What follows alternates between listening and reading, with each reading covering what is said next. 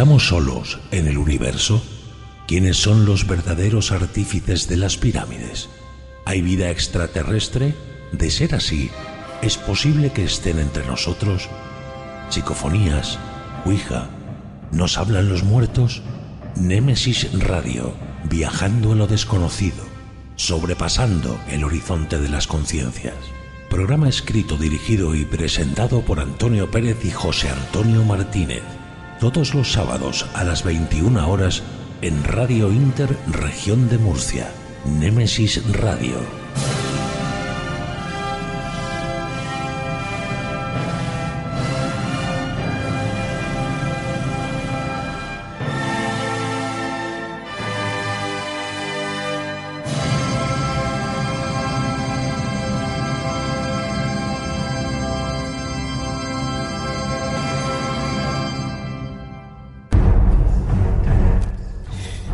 Buenas noches, eh, bienvenidos a Nemesis Radio. Comienza el tiempo de misterio en Radio Inter Murcia.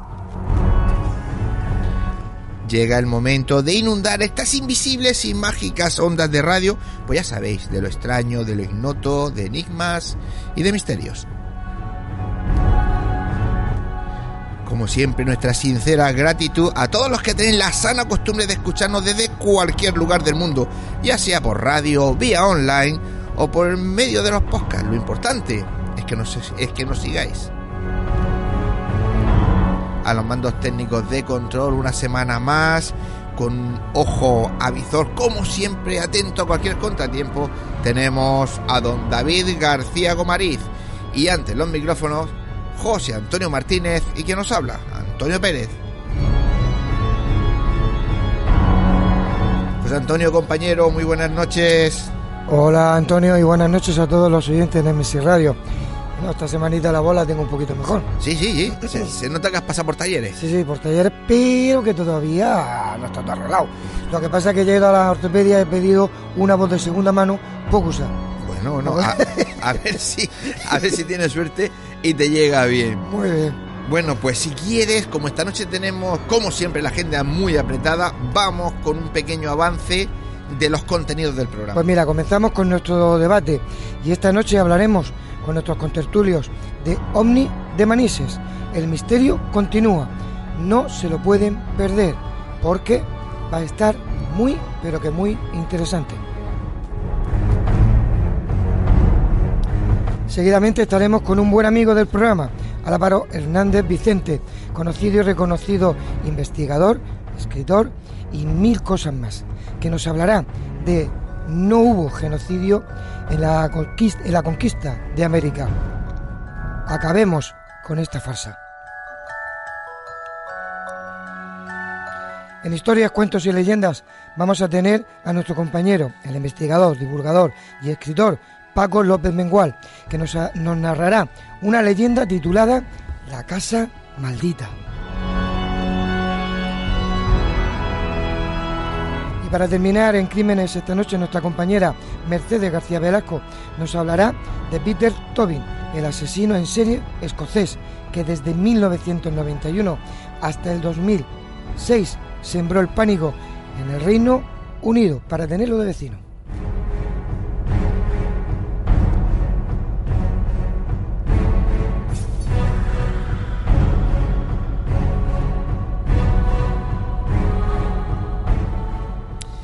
Camino es largo y está a punto de comenzar. Con pinches de la noche. Poneros cómodos, agudizar las orejas, que empezamos.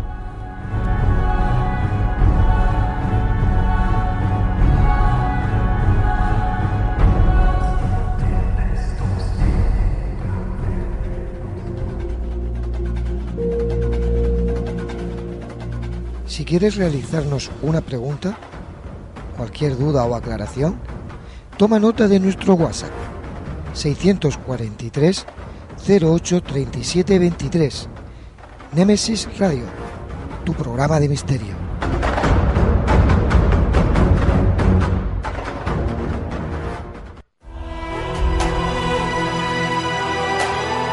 Están escuchando Némesis Radio con Antonio Pérez y José Antonio Martínez.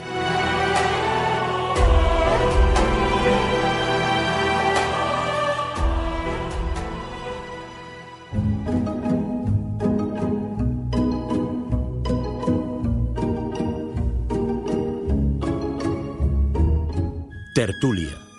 Un nuevo tema interesante nos llega a este debate.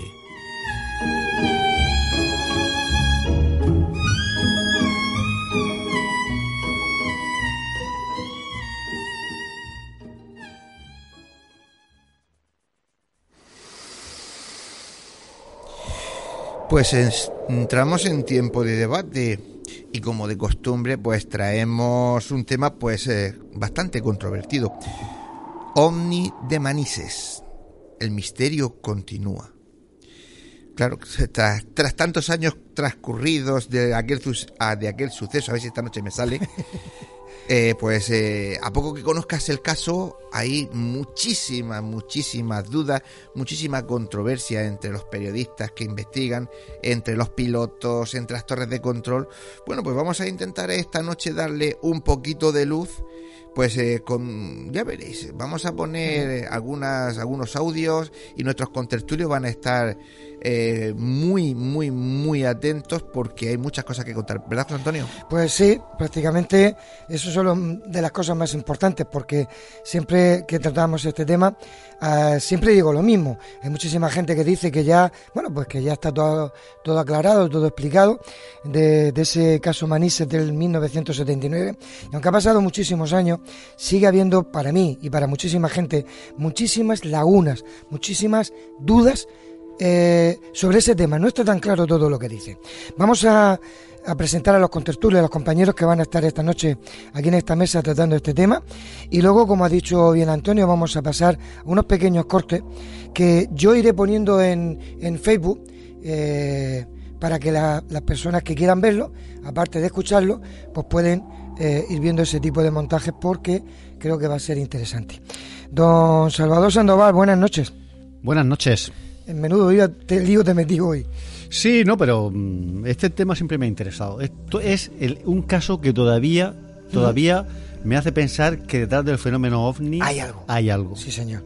Don Pepe Beñoch, buenas Muchas noches. gracias por lo de Don. Cada día pues vamos superando. A la próxima, excelentísimo. ¿eh? Muy, buenas, muy buenas noches. Pues no te acostumbres. Paco Torres, buenas noches. Muy buenas noches. Y Rubén Cerezo, buenas noches y gracias por estar aquí. Gracias a ti, buenas noches y ovnis total.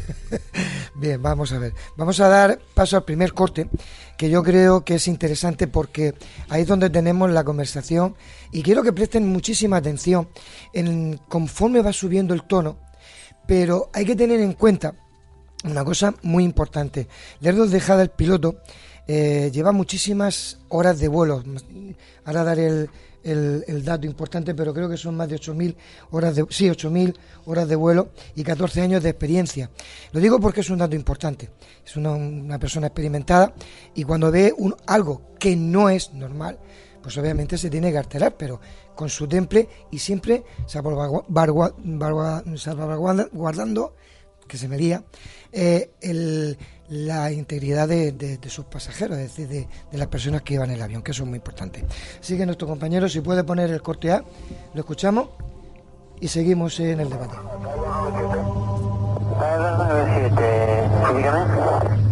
Confirmo que tenemos algún tráfico próximo a nosotros, a nuestra izquierda, aproximadamente unas 4 o 5 millas.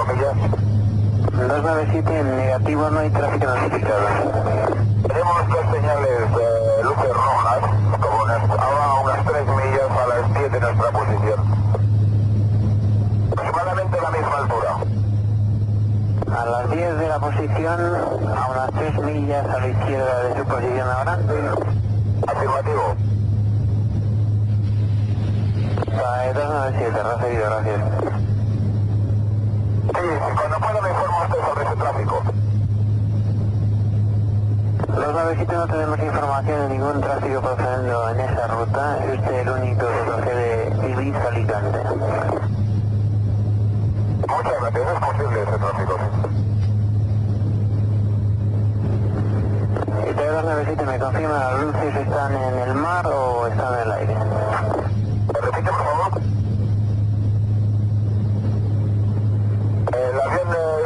tráfico y está aproximadamente a nuestra altura. Ahora estamos llegando nosotros al 250. Este tráfico andará por entre 23 y 26. Perdón, 97, recibido, gracias. Perdón, está llegando 97. ¿Me confirma el tipo de avión que puede hacer ese tráfico? La 297, ¿me confirma si va en su misma dirección? Afirmativo, lo tenemos cada vez más cerca. Barcelona, está 297. Solamente puedo ver dos luces eh, rojas fijas sin eh, flashing. Cae 297, no tenemos ningún tráfico notificado a los alrededores. También hemos llamado a Palma para ver si fuera a nivel 240 inferior y nos ha dicho que no tenía ningún tráfico notificado. Barcelona, está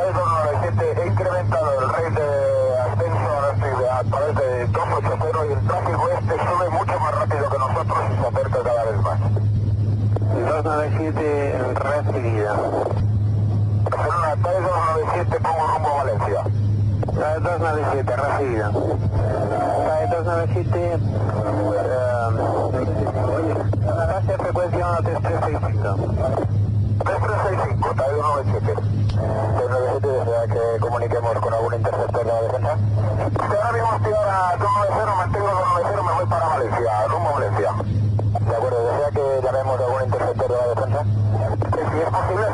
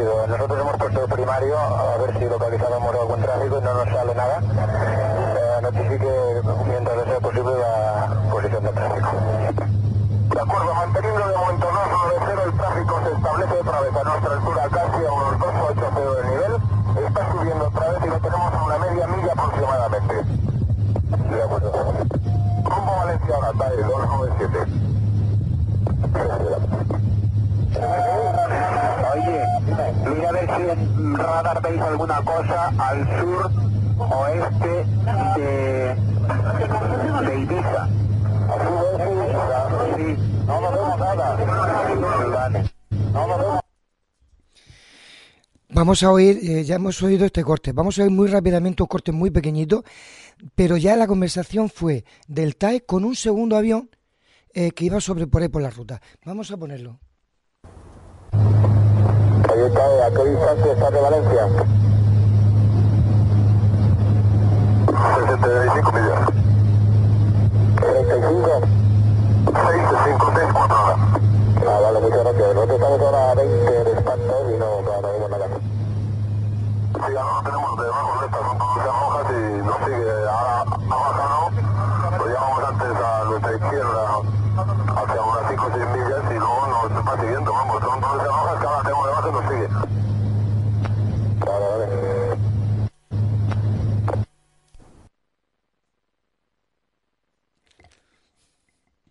Bueno, pues eh, escuchado este segundo corte de que era otro avión que iba por allí y, y, bueno, pues comunica si veían las luces o no. Eh, Paco, te doy el paso que tú me, has- Sí. me lo has pedido. Bueno, he Aclara- pedido el paso por una cuestión. Hay ver. que el, el audio que hemos escuchado, el primer corte de, de- del piloto Fernando, comandante Lerdo de Tejada, es importante porque mm, especifica claramente lo que pasó. Luego más adelante lo que has querido mostrarnos era el momento en que con tanta eh, control Barcelona con, Pe- con Pegaso, que está en. Madrid, y Pegaso mm, avisa al radar, recibe, eh, infor- le informa el radar de Itana si efectivamente había visto algo o no al sur de Ibiza, Claro. que era donde comienza realmente el avistamiento Claro. y la persecución de estos artefactos. Bien, eh, ¿qué es lo que sucede medio minuto, 15 segundos antes de que empiece el audio? Se resulta que el incidente Manche no comienza en aquel momento. Comienza a las 4 de la tarde con eh, eh, desde las 4 de la tarde aproximadamente, desde primera hora de la tarde, donde hay una radiobaliza dando señal, las típicas radiobalizas que cualquier barco de pesca, cualquier avión, cuando cae el mar, posee y que va lanzando una señal de socorro. Solo que es ininteligible. Eh, desde las 4 de la tarde, justo cuando al TAE le preguntan si ha vuelto después de que varios aviones, entre ellos el vuelo Iberia 558, el Iberia 231 y un Laker que había despegado de- desde Alicante aquella tarde, cuando le preguntan, ya por aquello de volver a insistir, a ver si tú sabes algo, le preguntan al vuelo JK de, de, de Lerdo de Tejada si ha escuchado alguna, ha oído alguna radiobaliza por ahí. Y justo en ese momento le entra en la señal la radiobaliza. Pero es que a los pocos segundos, ya hemos enganchado en el momento de la conversación, donde Lerdo de Tejada informa que se les viene a toda pastilla unas luces extrañas. Dos luces, en realidad lo que cantó el radar de Aitana, eh, que, que es el que recibe un pantallazo, el radar recibe, el EVA 5 recibe un pantallazo rápido, fulminante, y recibe al menos cinco luces envolviendo, rodeando al TAE. Sí. Dos por delante Sí, pero y dos, y yo- dos o tres por yo, detrás. yo quiero puntualizar. En, en ningún radar, como la gente entendemos cuando vemos las películas, esa rayita que va circulando en ese círculo, no, no, no, no, no. En ese, en ese radar no. Fue en el radar de altura. Porque el director en, ese momento, eh, don Miguel Mo- Bol- Mo- Morlán, que estaba, el hombre lo pillaron cenando y le avisaron de que había eh, ese tipo de, de anomalía, de, de luces, que venía este avión a aterrizar, él sí habló con, con, con EVA 5, es decir, en, en el COI, y le dijeron que ellos no veían nada en el radar, sí lo veían en el radar de altura. Que después, cuando el día siguiente subió con su coche, donde dije digo, dije Diego. Es decir, se echaron para atrás. No sé por qué. Es que no querían, seguramente yo lo achaco a lo que estoy contando, que fue un pantallazo. Es que no es una señal que se queda ahí Claro. y como vemos en las películas que estáis constantemente, Que sería sino que la es un, señal que daría un objeto de normal repente el, corriente. el- Claro. el soldado que estaba, el, el soldado que estaba de guardia ante la pantalla del radar ve un pantallazo. De repente ve alrededor del TAE cómo aparece de repente varias luces, varias señales alrededor del TAE. Dice que es a través del di- discriminador de objetos. Y entonces mm, rápidamente pierde la señal y solo se queda el TAE en pantalla. Que es justo el momento en que, en que eh, lo- lo- la tripulación del TAE ve esos objetos acercarse, esos dos objetos frontalmente acercarse. O sea, que hay una especie de pantallazo al Sí, principio. por llamarlo Sí. así, pantallazo. que no Breve. el, el origen es de- se supone que era uno de los objetos eh, que estaban rodeando al TAE Claro, si el problema es que nadie, pero na- lo que pasa es que no se quedaron fijos Ni- que, que- ningún que tendrían que radar- quedado ningún radar lo, lo detecta. Solamente lo ven por, por parte de, o sea, lo que es la visión. O sea, lo, lo vieron gente en el aeropuerto de Manises, pero lo vieron con la vista, no lo vieron con ningún aparato. Además, no, no se quedan fijos, sino No que- lo que no- es que persiguen. no Tienen la- el descaro No. de perseguir al vuelo hasta, hasta, hasta poco antes de, de, de de apro- de aproximación para tomar en Valencia. Tú fíjate que, ni- mira, tenemos 22 escuadrones de vigilancia, 22 nada más y nada menos. Uno de ellos, pues lo teníamos en, en, en Aitana, pero también lo tenemos en, en Murcia, en La Coruña, Granada, en Zaragoza. En, en, en- en Murcia sí tenemos en, aquí arriba, en Sierra Espuña. Entonces, e- el único que vio algo fue el del COI, pero repito, no en el radar como todo el mundo lo conocemos, en el de altura. Por eso es muy raro que, que- que- que dijeran eso. Lo que yo quiero eh, también plantear es eh, el negacionismo que hay, el- la manera de, de querer no reconocer que un piloto con esa experiencia no llega a ver esas luces que no tienen explicación, que subían y bajaban muy rápido. Ahí está la prueba negativa o negacionista del ejército de defensa cuando quiere evadirse o echar balones fuera cuando dice que lo que han visto son pues las famosas luces de escombreras. Sí, o Venus, que muchas O veces... también está, se estaba Venus. hablando que ese día estaba muy claro justamente ese día y que estaban y tal. Es que lo de, eh, perdona Pepe, evidentemente, si nos agarramos al, al pantallazo del EVA 5, la teoría de, de la refinería escombrera no tiene ningún sentido. Claro Muere no. por su propio pie. Yo ya te estaba diciendo que son fechas aún, Claro. Eh, digamos, en una época eh, de dictadura, aunque Sí, ya sí. teníamos y tal.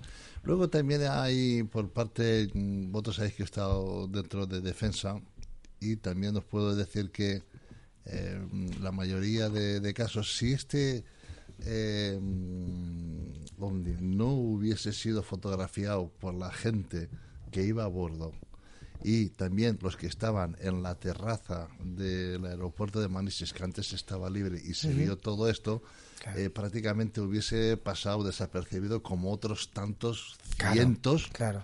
Que hay. Lo que pasa que aquí ya no se pudo evitar porque aquí hay fotografías, eh, en las prensas salieron fotografías de, eh, de gente de, de Sí, gente que la había fotografiado. Eh, Yo tuve compañeros, yo hice la milia allí en Manises, yo tuve compañeros, y a mí no me pilló por dos meses, porque yo me fui a la academia en septiembre y esto ocurrió en, en noviembre. noviembre. Sí, O sea, el que 11 lo de noviembre, del 11 de noviembre de 79. 1979. efectivamente, las fechas no... O sea, y además Uy, qué, cuando... uy, qué mayor eres, Pepe. Sí, entonces, claro, yo hablando con la gente y compañeros que yo me dejé en Manise, Claro. pues, y ellos sabían que a mí me gustaba, entre comillas, todo esto, pues Pepe, te has perdido, o sea, el clásico comentario Sí, y tal. Y si queréis luego un poco de inciso, un, un poco antes, eh, también hubo otro caso en Manises, pero eso ya fue, serían las 9, 8, 8, 9 de la noche, y ese sí que lo vio. Vale, pues luego lo comentamos. Luego lo comentamos. podemos comentar. Sí, de, de hecho la, yo, era, yo era también bastante pequeño, porque soy bastante joven. Entonces, lo que sí hay es que en, en Torrejón de Ardoz, en Madrid, mm, con todo este caso, hicieron... eh, no, no presentaron nada, ni había ninguna señal de vuelo, ni desconocido ni conocido. Pero sobre las 12, la 1 menos 20 de la noche o de la madrugada, el, el Scrabble, en la base de los llanos de Albacete, mm, allí salió un Mirage Mm. dando órdenes de interceptación del objeto porque ya estaba reconocido el avistamiento. Una cosa es que no apareciera los radares, Claro. pero otra cosa es que se había confirmado en cinco fases. Entonces Claro. sabemos que cuando llega la quinta fase, Sí, el sí. O el Mirage o el que sea, sale a la interceptación. De hecho, hubo un segundo avión del que nunca se, ha- se habló. O eh, no hay muchos datos fiables. Sí, exactamente. Vamos a dejarlo así. Porque no llegó a poder despegar por razones técnicas. Curiosamente, un avión que está preparado para eso, que todos Claro. vemos como salen muy raro. disparados. Qué casualidad que queda, queda inutilizado. Y nadie explica tampoco esto. O sea, el misterio no se basa solo en las luces, en que el Claro. objeto persiga a un avión que tiene una capacidad de maniobra increíble y sin embargo este se mueve como 20 veces más ágil. Claro. O sea, estamos hablando de que sí, que son unas fechas an- antiguas, anteriores, pero la tecnología ha avanzado mucho y sin embargo esto sigue ocurriendo. Entonces da igual qué Claro. tipo de avión tengas, lo importante es la- el conocimiento. O sea, es decir, si ya estamos diciendo que esto está ahí, está ahí. O sea, objeto volante no identificado, correcto. Sí. Pero terrestre o no terrestre. Bueno, vamos a aclarar un poquito lo que lo que dices que es así, ese avión. Ese avión, eh, tú, mm, vamos, eh, en el Manises está el, el ala 11, en aquella época la famosa, el Mirage 3, la plancheta. Y allí hay un barracón de alerta. Hoy la gente es más bilingüe y dice, como decís, Scrabble. Scramble. Scramble. Scramble. Scramble, bueno, Scramble. es que en España es una Ya, alerta. bueno, una alerta de- eh, es el barracón de alerta y yo lo que nunca pude entender y hasta ahora aún sigo sin entender, porque habiendo dos Mirage, dos Mirage, tres F, el, el- el- el Mirage 3 en Valencia, Ujú. como no salieron ellos y sale el F1 de Albacete, De que les un poquito. Bueno, tardó ocho minutos. Tardó poquito. minutos eh, el ya capitán Fernando Cámara tardó muy poquito, ¿eh? Ocho minutos. Sí, sí. Aproximadamente hay de, de, de, de- de Valencia allí a una velocidad no llega a un match. Sí. ¿no? Pero bueno, eh, digamos que el, el avión que no pudo salir es el de Manises. El de Manises, sí. es el de Manises y no se sabe. Te lo digo porque tengo. Me dejáis, Sí. me, permi- Pepe, me permites que, que amplíe la información porque esto lo- hace unos años, hace solo escasamente un año que lo publicó, lo publicó José Guijarro en una revista electrónica a raíz de un grupo de investigación que me perdonen los amigos de Valencia, no recuerdo ahora mismo de memoria el nombre del grupo de investigación OVNI, que tomó nota de un testigo que de- decidió, pues fijaos, estamos hablando de a lo mejor tres o cuatro años, esta información es muy reciente, muchos investigadores o muchos seguidores del tema no lo saben. Hubo un testigo, eso es de su casa, desde su ventana, se veía la pista de despegue. Yo tengo que decir que puedo corroborarlo porque estuve en el 95 en la pista, orillas de pista de, de Manises. Allí vi una, vi una emergencia, un caza aterrizar con problemas. Es decir, este señor asegura que aquella noche ese avión que tenía que haber despegado, porque claro, muchos de los oyentes estarán que hayan leído el expediente que está en los archivos, está desclasificado, los archivos de la biblioteca de la, de la, de, de, de, de la Fuerza Aérea, allí en Madrid. ¿Y qué es lo que sucede? Que ese, ese, ese, ese avión de Fernando Cámara tarda 40 minutos en presentarse. Casi 40 minutos de retraso, pero si estamos en un scramble, señores, desde Albacete hasta Manises o hasta la zona, hasta las inmediaciones de, de la costa de Alicante, no se tardan 40 minutos ni de broma. Resulta que 40 minutos antes a día en la pista de vuelo, según aporta este testigo, yo no digo que sea verdad o mentira, según el testimonio de este testigo, resulta que había atascado un caza intentando despegar en la pista, en la cabecera. Que tal vez no que dice podía, Pepe. no podía, según el, según el testigo, lo que tenemos que aportar para nuestros oyentes es que no podía despegar porque había una esfera delante impidiéndole la salida. Claro. ya a partir de ahí lo que queramos, a partir de ahí lo que queramos Es, añadirle. es que es lo que quería decir yo. Pero bueno, Pepe, Pepe, tírale. No, no, No, no, dilo, dilo, dilo. Bueno, es que la- el- esto es por otro conocido, como siempre, porque la información no llega. Ahora está desclasificada y hablan de esa, de, eh, hablan de una Sí, esfera, blanca. una esfera blanca Sí. que impide que el caza pueda, o sea, es como me he puesto delante y tú no, y tú no despegas, lo cual es muy curioso. Pero aquí es donde viene el, tema. No solo está esa esfera impidiendo al caza que esté, sino que está todavía mm, de alguna forma persiguiendo las luces rojas al avión. Pero es que además eh, Fernando Cámara, como capitán de, de la, del Mirage, se encuentra durante una hora y media persiguiendo a las luces rojas. Sí, sí. Y se tiene que ir porque ya no le queda más combustible. Claro. Pero es que Eso forma parte después de la persecución, De la de que él sale y entonces cuando baja lo ve, pero cuando arriba no los veía. los ve. No, no lo bajar veía, baj- bajó de altura, entonces cuando ahí lo vio. es cuando lo vio. Y en el radar seguía sin aparecer nada, solo aparecía cámara. Entonces, claro, llega un momento en que, vale, mm, aviones espías, tecnología antirradar, tal. Estamos hablando de una época bastante más antigua que la de ahora. No tiene. Pero Claro. en cualquier caso, Yo- es que yo- estamos hablando ya de dos objetos. Uno que está en Manises Sí. y otro que está volando. cuando cámara alcanza cuando al cámara alcanza alcanza la vertical según palabras suyas cuando Fernando Es cámara alcanza la, vertical no ve nada primero da una pasada dirección a la- a la- al mar vuelve y en la vuelta que es justo después de que, de que, de que el director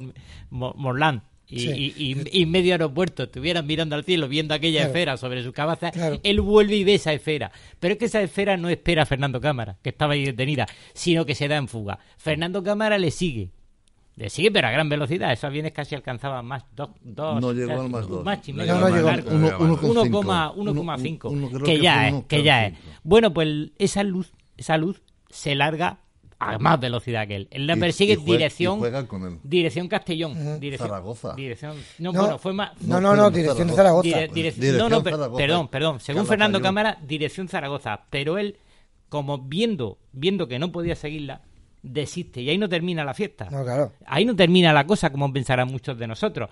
Es que eh, mm, a la altura de Castellón, sobre el mar, hay otra esfera que dice, por un momento él la describe como la luna Claro. grande, grande, blanca, pero claro, dice, no puede ser la luna porque eh, hacia allá está eh, el, el este, eh, hacia allá está el oeste y lo que tengo es dirección por casi por el morro mío, hacia el norte. Claro, no puede se ser. dirige hacia ella y nuevamente esta esfera se da a la fuga, que era una esfera blanca, dice que, que él la describe como una especie de, Yo de luna. Tejada fueron dos. Dos. ¿no? Fueron Claro, dos. claro. sí, sí. A la, a primera, objeto de las luces. a la primera y termino ya, a la primera que estaba persiguiendo a Mach un y medio, que iba bastante más rápida, logró mm, presionó al máximo, puso el avión al máximo que daba y logró in- ver que no era una luz, sino que era como una especie de tenía forma de media copa y que oscilaba, que oscilaba alrededor de ella una- un- unas luces de color, es decir, parecía un objeto ondulado, algo que ya empezaba a tener más forma de objeto que una simple luz en e- en el horizonte. Pepe, o voy yo. Di. No, no, no, no. Si vas No, a... yo lo que quería apuntar es que cuando eh, este visualiza, cuando va hacia arriba se da cuenta de que hay otro objeto a su lado. O sea, que ya tenía dos objetos. Claro, Y no claro. sabe por cuál tirar, que es lo que tú decías, Castellón y tal.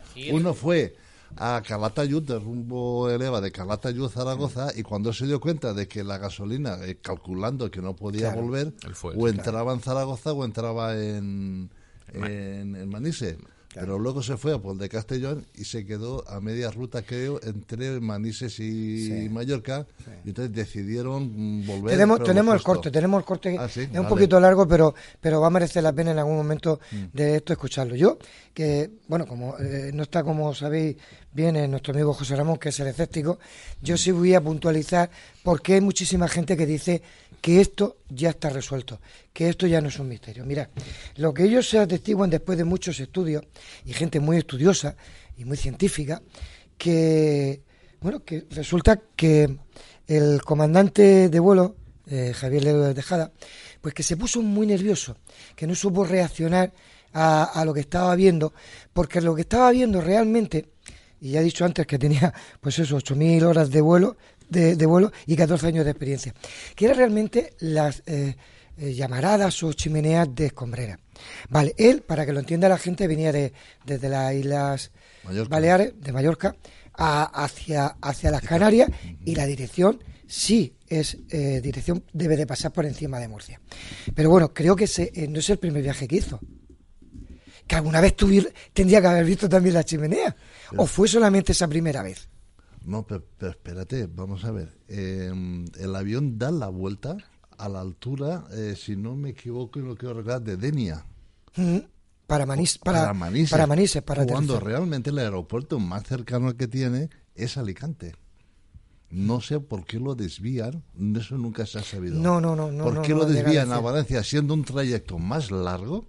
No, lo decide él. Lo decide él. Sí, yo- no, no, no, él no toma Por la la decisión. conversación lo decide Lo- él. el- el- la entrevista No, que le hicieron hace años en televisión, eh, te- vamos, recuerdo que él confiesa que se sentía más cómodo yendo a Valencia porque tenía muchísima más eh, cobertura de seguridad que, que Alicante, porque él se encontraba más a gusto y conocía mejor la pista. Entonces, él es quien solicita y en el, en el extraño de la torre de control le dan permiso directo para ir a Valencia. Sí, lo dice en la grabación que, que- que Sí, hemos pero escuchado. sí, yo- ahí, eso era, vamos a ver, ya hace muchos años que esto ya se dio y tal, pero que me refiero que, vamos a ver, el piloto se debe a que Pegaso, porque mm, los EVAs pasan directamente a Pegaso, a lo que Pegaso, que es donde está el mando, decide dónde tiene que aterrizar. Yo puedo decir, a mí me gusta más esta pista o me gusta aquella, pero... Pero, en el, la pero en, el, en el lío no decide lío- nadie, no decide nadie, simplemente el que está controlando, que es un pobre militar allí, que luego lo entrevistan. No, pero yo creo que el piloto es el que el, decide en ese es- momento. es el piloto el que decide, es más, le llega al otro y le dice, lo que usted diga, como diciendo, mm, Vale, yo aquí pero- no sé qué hacer. Pero quiero proseguir eh, por esas explicaciones y, que- y lo voy a leer textualmente para que veáis eh, cómo se puede contar una cosa y entender otra. O sea, cómo llegamos a lo que estamos diciendo. Al decir que todo esto, pues ya está todo aclarado y todo es un, un un gran equivoco. A las 0040 del día siguiente, o sea, estamos a las hablando 12, una hora más tarde. Claro, Más a- o menos. una hora más tarde, pero ya dice al día siguiente en el texto. Sigo leyendo. Eh, del día siguiente y debido a los testimonios procedentes de la- del anexo base aérea de Manises, desde donde también decían ver luces, un Miras F1 despegó de la base de los Llanos Albacete con objeto de identificar sin lograrlo, fíjate lo que dicen, sin lograrlo, Una manipulación. Claro, durante su búsqueda, el caza sufrió diversas interferencias en sus comunicaciones de radio y sistema de defensa. No, lo que el comandante, eh, el capitán eh, Fernando Cámara, percibió fue ni más ni menos que cuando dos aviones se están apuntando, apuntando con los, con los misiles y con un láser. Es decir, pa- no, no lo veía en el radar, pero él sí notaba que como si le amenazaran, como si le, le fueran a disparar algo. Ahí hay un, un láser que tú muy bien has dicho, que es el láser de cola. Efectivamente. eh, que es para eh, detectar cuando te lanzan O te están misil apuntando. Tierra, Eh, junto, aire o aire-aire, que Efectivamente. son los famosos que vemos cuando lanzan eh, un mogollón de metales para que los láseres se vuelvan locos y el proyectil no vaya al objetivo. Y él, eso sí que lo notaba, eso lo recuerdo Claro, yo que lo dijo. claro. No veo nada, no está en pantalla, pero, sí que me noto que me Pues- están apuntando. Pues fijaros, acabo de le- leeros eh, tal y cual como, y porque no sigo leyendo, o sea, eh, la- se puede encontrar las cosas de muchas maneras, pero a mí lo que me, lo que me molesta de todo este tipo de cosas es que nos traten de tontos, es decir, yo no diga que tenga, tenga yo la razón, porque yo no estuve allí, pero no me vale, no me vale eh, el que me lo expliquen de esta manera, porque me están intentando tomar el pelo o decirme que soy tonto. Paco. En- Entra, evidentemente entra la señal. Volvemos a lo mismo. ¿Por qué es al día siguiente? Porque la, la- el incidente comienza el 20 con el TAI, con el Ya, ya, se JK. lo sé, si ha pasado una hora el nada más. 22, en la- a las 22 horas Que sí, Zulu, que sí. es decir, Que las sí lo 23 sé. horas españolas, esto hay que no confundirlo, Ah, bueno, sí, Zulu, a las 23 que horas nacionales 10. más una hora Sí. de- con, con Greenwich y a la madrugada es cual es el día siguiente. Ya, pero eso- estamos hablando 40 minutos, es decir, todo está pasando en dos o tres horas. Ya, ya, ya, bueno, sí, dos o tres horas, pero lo suficiente Claro. para que los militares consideren día siguiente. En el informe tiene que ir así. Que se acojan a la hora Zulu. A la hora Zulu, y da Entonces, igual, o a la hora en la nuestra. una de la madrugada. No, Si no, yo no- la una vamos a ver. 22.00, No, es a la hora. eh, a la hora de, de Fernando Cámara, que Fernando Cámara está interceptando. una hora retrasado. Hace- Arrimarse al micro si no, no se escucha. Es más una hora. Que en, un, que, en que- España tiene más una hora. Bueno, lo que yo quería que en decir. un dossier sí lo veo bien, Paco. lo importante. Lo que lo- te- Sí, sí, perdona. Lo importante para mí es el destacable de que, de que, de que a Fernando Cámara no solamente lo tiene señalizado en, la, en, la, en, la- en, el, en el- en el infrarrojo, está dando señal infrarroja porque es un objeto, caramba, en Claro. el aire. Le está dando señal de localización. Parece ser que es un armatoste que tiene capacidad de localizarte a ti. Claro. ¿Qué es lo que pasará esa misma semana con un compañero de él en Motril sobre Málaga? el Eso no lo hace la chimenea de escombrera, ¿eh? Eh, solo, solo que el- el- esa misma semana al compañero, de, a su compañero de base, en Motril le queman el avión. Con esa misma señal de interceptación le quema y aterriza con el avión medio achicharrado. Decían los mecánicos que dónde había metido el avión. Y, y para colmo, vuelve a entrar otra vez la señal de radio baliza en 121.5 de la cual he hablado al principio. Es decir, otra vez vuelve la señal de radio baliza Sí. que esa misma semana se le mete al compañero en el avión y le dice a voz de niño que a dónde va, que qué está haciendo. Ese caso fue sorprendente, sucedió la misma semana y está tapado, pero tiene muchos datos en común con lo que estamos hablando Con esta noche. el, el de Manese. Bueno, también aparece aquí Francisco Javier Lerdo de Tejada, que con más de 14 años de experiencia eh, consulta la torre de control y confirma los servicios de alerta que están viniendo precisamente en esa frecuencia 121,5. Eh, al parecer es una señal de tipo Morse porque tiene un tiene una tiene una cuadrícula, pero es incomprensible, es decir, está emitiendo en Morse o como Morse en esa frecuencia de radio que además es, es en megahercios, lo cual quiere decir que, que- que están entrando en una frecuencia real y resulta que tiene un sentido. Y nadie nadie descifra ese mensaje ni intenta traducirlo, no está en ningún idioma, pero sin embargo tiene un código, es decir, y ese código quedó. Entonces, eh, este este controlador eh, de, de Tejada, que está controlando un poco también el tema del tráfico aéreo, se da cuenta de que esa señal proviene de esos objetos, porque por Claro. la frecuencia viene, pero no aparece en el radar. Entonces, claro, estamos hablando de una, un, un, un material que no es detectado, pero sin embargo, Pero, por, sin embargo, por el tema láser detectan que están detrás tuyo y te están apuntando, y por el tema frecuencia claro. están recibiendo una señal en una frecuencia que Claro. realmente ya no se utiliza. que son las chimeneas de escombrera, no, Claro, le, no le den más Estamos Sí, eso es lo que dijo un, un investigador del, del tema OVNI, un tal Fernández Peris. Sí, y que el estado- y que el estado anímico- Parece ser que estuvo varios años investigándolo y después de una concienzuda, entre comillas, pues yo la pongo entre comillas. No, no, yo la, yo la, yo la pongo en duda. investigación eh, concluyó que lo que había visto Lerdo de Tejada y el mecánico que fue el, ay, no hay que olvidar que no fue Lerdo No, no, no, de- no. de Tejada el primero que lo vio Fue el mecánico, sí, que señor. fue que fue su mecánico lo Sí. digo porque han intentado explicar eh, la, la visión de esas dos luces rojas por parte de, del Lerdo de Tejada porque claro se, se, se agarran a la, a la- psicología. Lerdo de Tejada parece ser según he leído por ahí han, intentaron explicar que era un hombre muy religioso y que estaba en un proceso de divorcio, lo estaba pasando fatal y que entonces eh, sus problemas psicológicos le hicieron ver esas luces. Sí. Pues, mm, Estado anímico y yo- ansiedad y no sé, pánico. yo me pregunto si toda la gente que se está separando ve luces a toda hora. El EVA 5 Depende también del tenía. alcohol que tomes, sí, Eh, para- eh, para olvidar, para olvidar. Bueno, pues hace poco. Y el capitán tuve- Fernando Cámara. Tuve ocasión de leer un, un- en El Mundo un, un artículo, no lo firma, no sé quién es el periodista, pero diciendo que, que el único que tiene aquí razón y que ha puesto do- dos dedos de frente en este asunto ha sido Fernández Peri. Claro, Que hombre. el, el 99,9% de todo lo que se ha dicho son tonterías. Viene a decir eso. Claro. Y que Fernández Peri dice, ha demostrado sin ningún tipo de duda, dice, la investigación de Fernández Peris tiene la solidez del mármol. O sea, que un piloto experimentado, no sé cuántos años de vuelo llevaba, 10 años de vuelo, no sé, no sé 14, cuánto. 14 o una 14. 14. Según Manuel Carballal, había, tenía pues la experiencia de, de vuelos a África y de haber aterrizado con algún agujero producido por alguna bala. Es decir, que ya Que sí, que tenía- que est- estaba eh, bastante bragado en estos asuntos.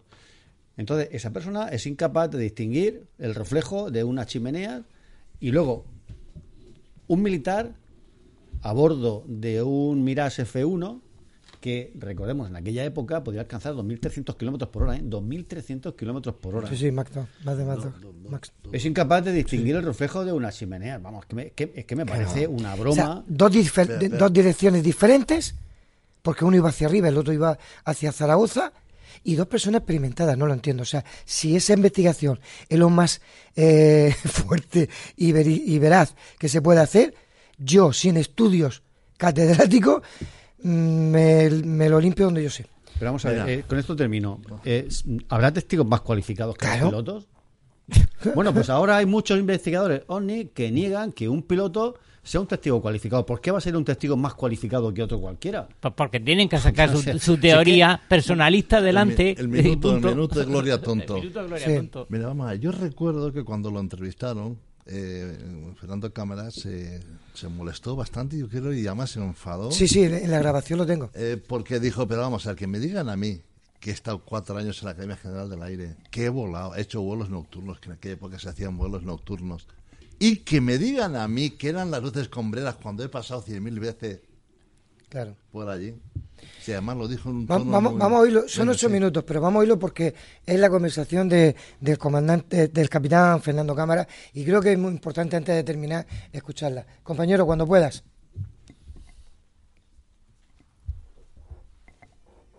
estaba durmiendo eh, como un bendito en lo que le ocurría estas cosas al comandante Lerdo de Tejada. Porque nosotros en, en Albacete eh, estábamos en situación de 5 minutos durante el día y 15 minutos durante la noche. 15 minutos es que desde que te tocan eh, una sirena, que es el scramble, en 15 minutos tienes que estar en el aire. El, cuando te toca un scramble, tú te coges, te subas al avión, despegas y entonces te da el control militar de la defensa, te da unos un rumbo y unos datos para que te dirijas hacia un sitio y, y entonces me dirigieron hacia Valencia, pero no me dirigieron hacia un blanco determinado porque verdaderamente no lo tenían en el radar. Te subes al avión, te quitas las legañas, pones en marcha el motor y despegas. Entonces inmediatamente después del despegue pasas al control militar de la defensa y entonces fue el que me dijo pues que en vez de darme los datos típicos de, de un scramble, que es eh, un vector, una altura y una velocidad a la que tienes que ir, dice, mira, vamos aquí hacia Valencia, vete hacia Valencia. Y estaba ahí al lado, sabíamos cómo se iba. Sube a una altura cómoda, te voy a explicar lo que ha ocurrido. Entonces me empezó a explicar un poco qué es lo que había ocurrido. Dice, vamos a ir para allá, porque han decidido, bueno, pues mandar un caza para ver si ve algo de esto que parece ser que están viendo desde tierra. Eh, pues hay una luz o algo que está en la vertical de, del campo y otra hacia la zona del puerto. Eso me- es lo que me comentaron que había tal. Entonces me dirigí allí hacia Valencia, subí a una altura de crucero cómoda para nosotros, pues eran 35.000 pies, una velocidad de punto .9 de Mach, que es un crucero económico. Y entonces, eh, bueno, pues la comprobación del avión, radar, misiles, etcétera y tal, de que todo funcionaba perfectamente. Y eh, Albacete está muy cerca de Valencia, aproximadamente pues en, en 8 o 10 minutos, ¿me entiende? Ya estaba sobre la vertical de Valencia. El, antes de llegar con el alcance radar que nosotros teníamos de unas 35 millas efectivos, 50 millas, ¿sabes? empecé a barrer la zona aquella y no se veía nada. Ya me lo imaginaba porque de hecho en el, en- no veían nada en los radares de la defensa. Entonces, pues estuve por allí dando una vuelta, me fui a ver una luz que veía hacia el sur, volví, eso no es, tal, está fijo, pues, pues esas cosas. Hasta que decidí pues eh, descender un poco a un nivel más bajo, me bajé a unos 20.000 pies y volviendo hacia Valencia, a esa altura, 20.000 pies, eh, sí vi lo que parecía pues, una luz roja, en lo que me parecía encima más o menos de la pista.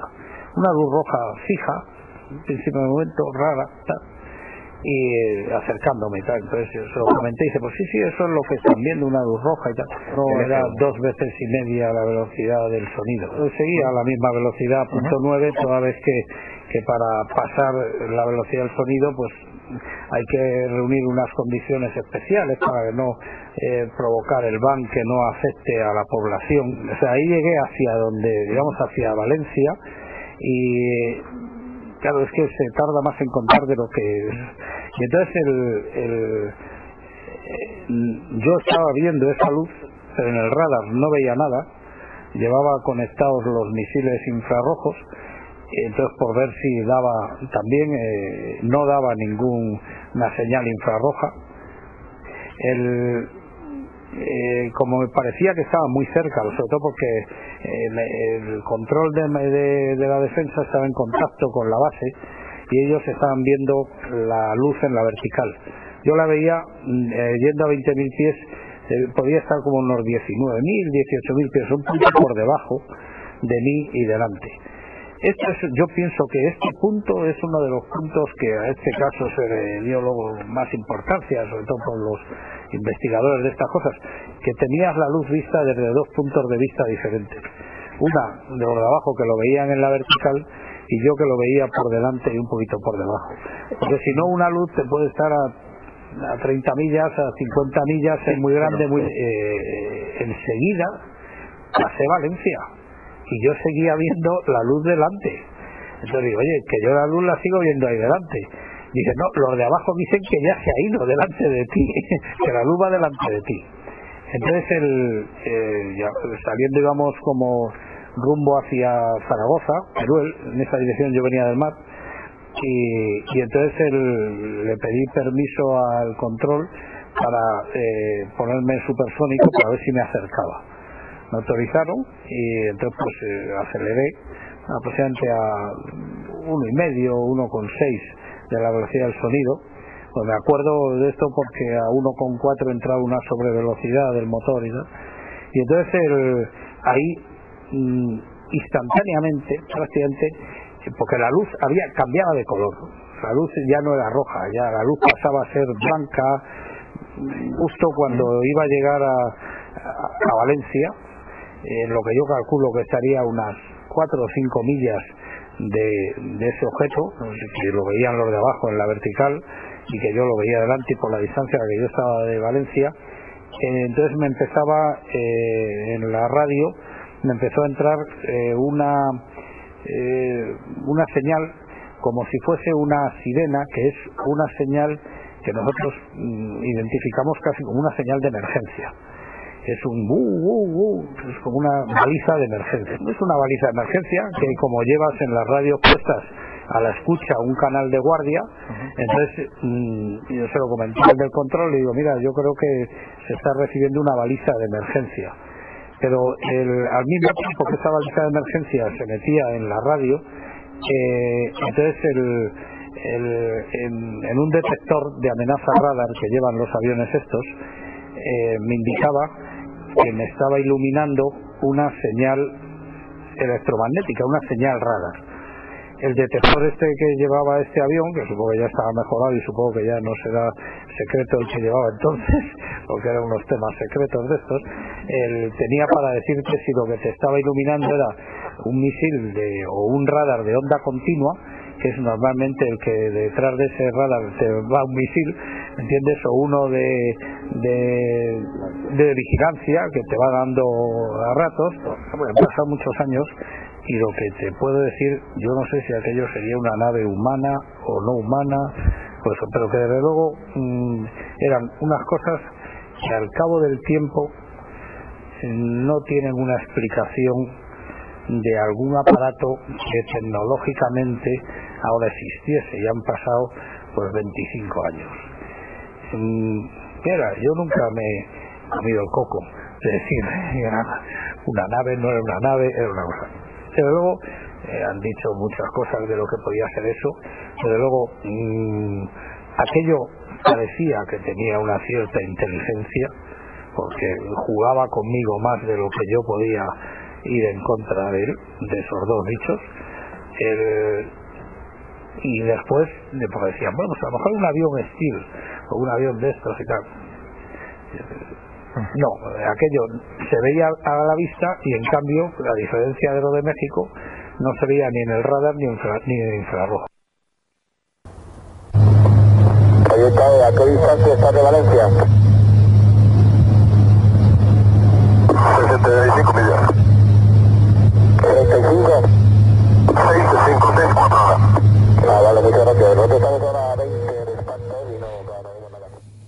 Bueno, se ha colado, se ha colado la última grabación. Se ve que es que lo ha montado, no lo ha montado bien. Pero bueno, no pasa nada. Creo que la declaración de, del capitán Fernando Cámara eh, queda muy clara de que es un hombre profesional, que es un hombre que sabe lo que está viendo. Realmente no sabe eh, el, el fin, si, si es de aquí o no es de aquí, pero que lo tenía claro que no era algo conocido. Eso lo Sí, tengo además ha dicho claramente que él eh, mm, a él le pareció algo inteligente. Dice además que eh, en, en un momento determinado parece que estaba jugando conmigo. Claro. Entonces esa, esa, esa impresión que él tiene es importante, que fue la persona que lo vio y además es un testigo hiper cualificado. Nunca, nunca les dijo eso, al contrario. Fernando Cámara sigue sosteniendo en día que aquello tenía actitud propia, movimiento inteligente, decisión propia, son naves, es decir, tripula, tripulada o no, ¿qué más da? Siguen eh, efectuando maniobra de evasión, se acercan, se alejan, no chocan con nada. Al menos en el 90% de los expedientes que yo he leído no hay choques, no hay colisiones. Sí es verdad que ha habido contra algún avión, ¿eh? Ojo. Hubo una avioneta Cessna en Estados Unidos a la cual se le arrimó tanto que partió el bloque del motor por la mitad. Claro. Limpio. Es decir, ¿de qué energía estamos hablando? ¿De qué tipo de...? No lo sabemos. Y la sexta flota que estaba Claro. por entonces eh, haciendo maniobras por la zona. Claro, estaba, decía, estaba en el Mediterráneo, Eh, pero parece ser que el a la gobierno altura de americano- Castellón de la Plana. El gobierno americano desmintió ¿no? que tuviera nada No, no, que no, que va, que va, que va, que incidente. va. Él mandó una carta, mandó una carta que en la cual está eh, registrada en el expediente, en el expediente está conservada la carta que envía el general de, de, de- de la Marina de los Estados Unidos a, a- al, al- al general español que le pide una consulta. Pero es que la, la Grisel 79 que se desarrollaba en aquella agua y que algún investigador español usa continuamente entre los ¿Verdad? argumentos, había terminado hacía tres días. Pepe, Pepe, Que nos. Pepe, que sabe más de aviación que nosotros, pero muchísimo más, no, no, muchísimo más. Está oye. Por eso, en el año 79 no creo que hubieran aviones que, que, que volaran mucho más rápido de Max 2. No, eh, ahí O sea, estábamos. Por si fuera un avión súper secreto de, Y- de los Estados Unidos. Lo que sí que había ahí, lo redacta muy bien Paco Mañez, es que en el 24-26 es eh, saca el primer avión ferrita, o sea, el, el antirradar, el, Sí, sí, el sí. Delta. Claro, claro. Pero de ahí, que no se ha detectado, a que jueguen con los aviones, con los eh, supersónicos ¿Cuánto- de nosotros, eh, eso ya es otra cantar. O ¿Cuánto sea, tú- alcanzaba el SR-71 que volaba por aquella época desde finales? Bueno, estábamos hablando de plena Guerra Fría. En aquella época estaba volando el, el Mirlo, eh, el SR-71 muy famoso. El problema que tiene el Mirlo es que si le pasa en esa maniobra a Fernando Cámara, le, le, le, le- le hace triza al avión. Y hubiera escuchado un ruido tremendo. Y hubiera visto dos llamaradas enormes salir por detrás del, del SR-71 Claro. porque aquello Bueno, hacía pues, ruido. pues- pues dicen que las interferencias son creadas por la sexta flota. Y yo ahora dejo otra pregunta, porque como no tengo carrera, ni tengo estudios, ni tengo nada, pero tengo dos dedos de frente, a mí como siempre digo, me lo explique. Un portaaviones o una flota americana puede interferir tantos kilómetros alrededor para que un avión o un capitán lo confunda y lo engañe. Hombre, No, no me queda el sexto. ¿no? No olvidemos que en aquella época ya habían satélites, ¿eh? Sí, sí, Y todo lo en aquella época ya podía estar. Yo puedo aportar aquí, como antes he dicho, eh, vosotros sabéis que en aquella época se televisaban partidos de fútbol de vez en cuando, algún sábado por la tarde, o sea que no eran fijos como ahora, de vez en cuando televisaban algún partido. Pues ese día estaba yo de guardia, allí en la base aérea de Manises. Y le dije a mi compañero que estaba de primero y yo estaba de segundo, eh, pues serían las ocho y algo, porque él me dijo, yo voy a ir en el segundo turno, no, no lo recuerdo muy fácilmente, vete tú cena antes Sí. y tal. Y yo le dije, coño, pues si están televisando el Valencia, me voy yo y cuando la segunda parte la ves tú, yo voy, veo la primera. Yo partí del fútbol, muy El bien. part- ese día televisaban el, el- el- el Valencia. Y yo recuerdo que estaba allí en el pabellón viendo el partido de, del Valencia, ¡pum! Y se quedó sin... eh, Sin no sin, sin luces. No, no, no, no. Ah, eh, completamente la base eh, a oscuras. Y entró el, el, el motor, el, el de emergencia. Sí. Bueno, pues aquello tal, como yo estaba de oye, pues qué ha pasado, lo primero, oye tú, ¿qué tal? sé qué, que ahí hay. Entonces yo me salí a la calle y pues estaba pues todo oscuro. Entonces vino uno corriendo por la parte de la derecha de donde estaba, que era, eran las pistas de aterrizaje, diciendo, hay una luz muy fuerte en la pista, hay una luz muy fuerte en la, en la, sobre la pista de aterrizaje. Y, y, y la verdad es que mm, yo la pude ver porque donde yo estaba, y aparte que yo me cogí un Land Rover con cuatro soldados y nos fuimos a la pista, a la A ver, pista a ver qué es lo que había. Y efectivamente, pero no estábamos solamente nosotros sin luz, sino que cuando entramos en la pista, en el aparcamiento de los aviones y tal, estaba la parte de Manises que está delante, estaba Totalmente toda la apagada. zona a oscura y Qué estaba fuerte. el objeto altura. Yo siempre he dicho 200, 100, 300 metros porque por la noche y una luz ahí arriba. Claro, no tienes Pero perspectiva era, de- era una bola que te puedo decir que era una bola, pero bastante grande. ¿eh? Eh, un poquito más grande que cuando mm, la luna, cuando la tienes ahí delante, pero sí, sí, un po- poquito más grande. ¿A qué altura? No sé cómo era de grande, pero Claro. yo sí que la vi. Y 5, 6, 7, 8 minutos, Desapareció. eh, pum, desapareció y volvió ya la luz y ya se edita. Bueno, Rubén, para terminar un minuto. Sí, bueno, hay, realmente son expediente X total. O sea, esto yo creo que han sucedido muchísimos a lo largo de, de todos estos años, pero en esta, en esta fecha también dio lugar el 14 de julio del 78 en el Garrobillo, esto está en Mazarrón, Murcia, y aparece eh, recogido en el expediente 780714. Según el, eh, el Ejército de Tierra, se encontraba, eh, eh, fue seguida y por maniobras durante dos horas una luz roja con gran- de gran tamaño que c- se encendía y se apagaba y otras dos blancas. Era una esfera con una luminosidad muy grande y que todo esto conllevaba una, una nota que era similar a lo que había pasado en, en Manises. O sea, O sea, es que- que, que eh, no la- que- no no era ni la primera vez y hay con diferencia de Pues tiempo. ya para terminar, solamente quiero decir y dejar claro que no está cerrado el caso Manise. Para mí, por lo menos, y para muchísima gente no está cerrado. Que para mí, eh, un capitán y un comandante de vuelo eh, son personas tan cualificadas por sus años de, de experiencia y de trabajo y que siguen habiendo muchísimas dudas que, bueno, algunas pueden ser confundidas, pero hay otras tan evidentes, tan de lógica, que me quieran eh, decir otra cosa, para mí es insultar mi inteligencia. Me lo tienen que demostrar de otra manera para que el caso Manises quede cerrado. Y hasta aquí hemos llegado.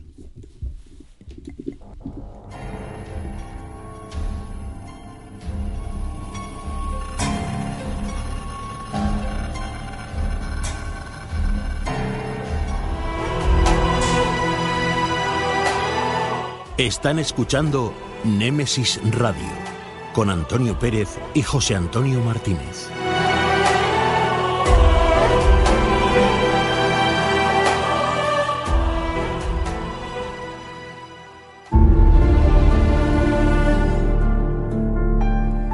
Entrevistas, conocimientos, inteligencia, experiencia. Iniciamos la entrevista de la semana.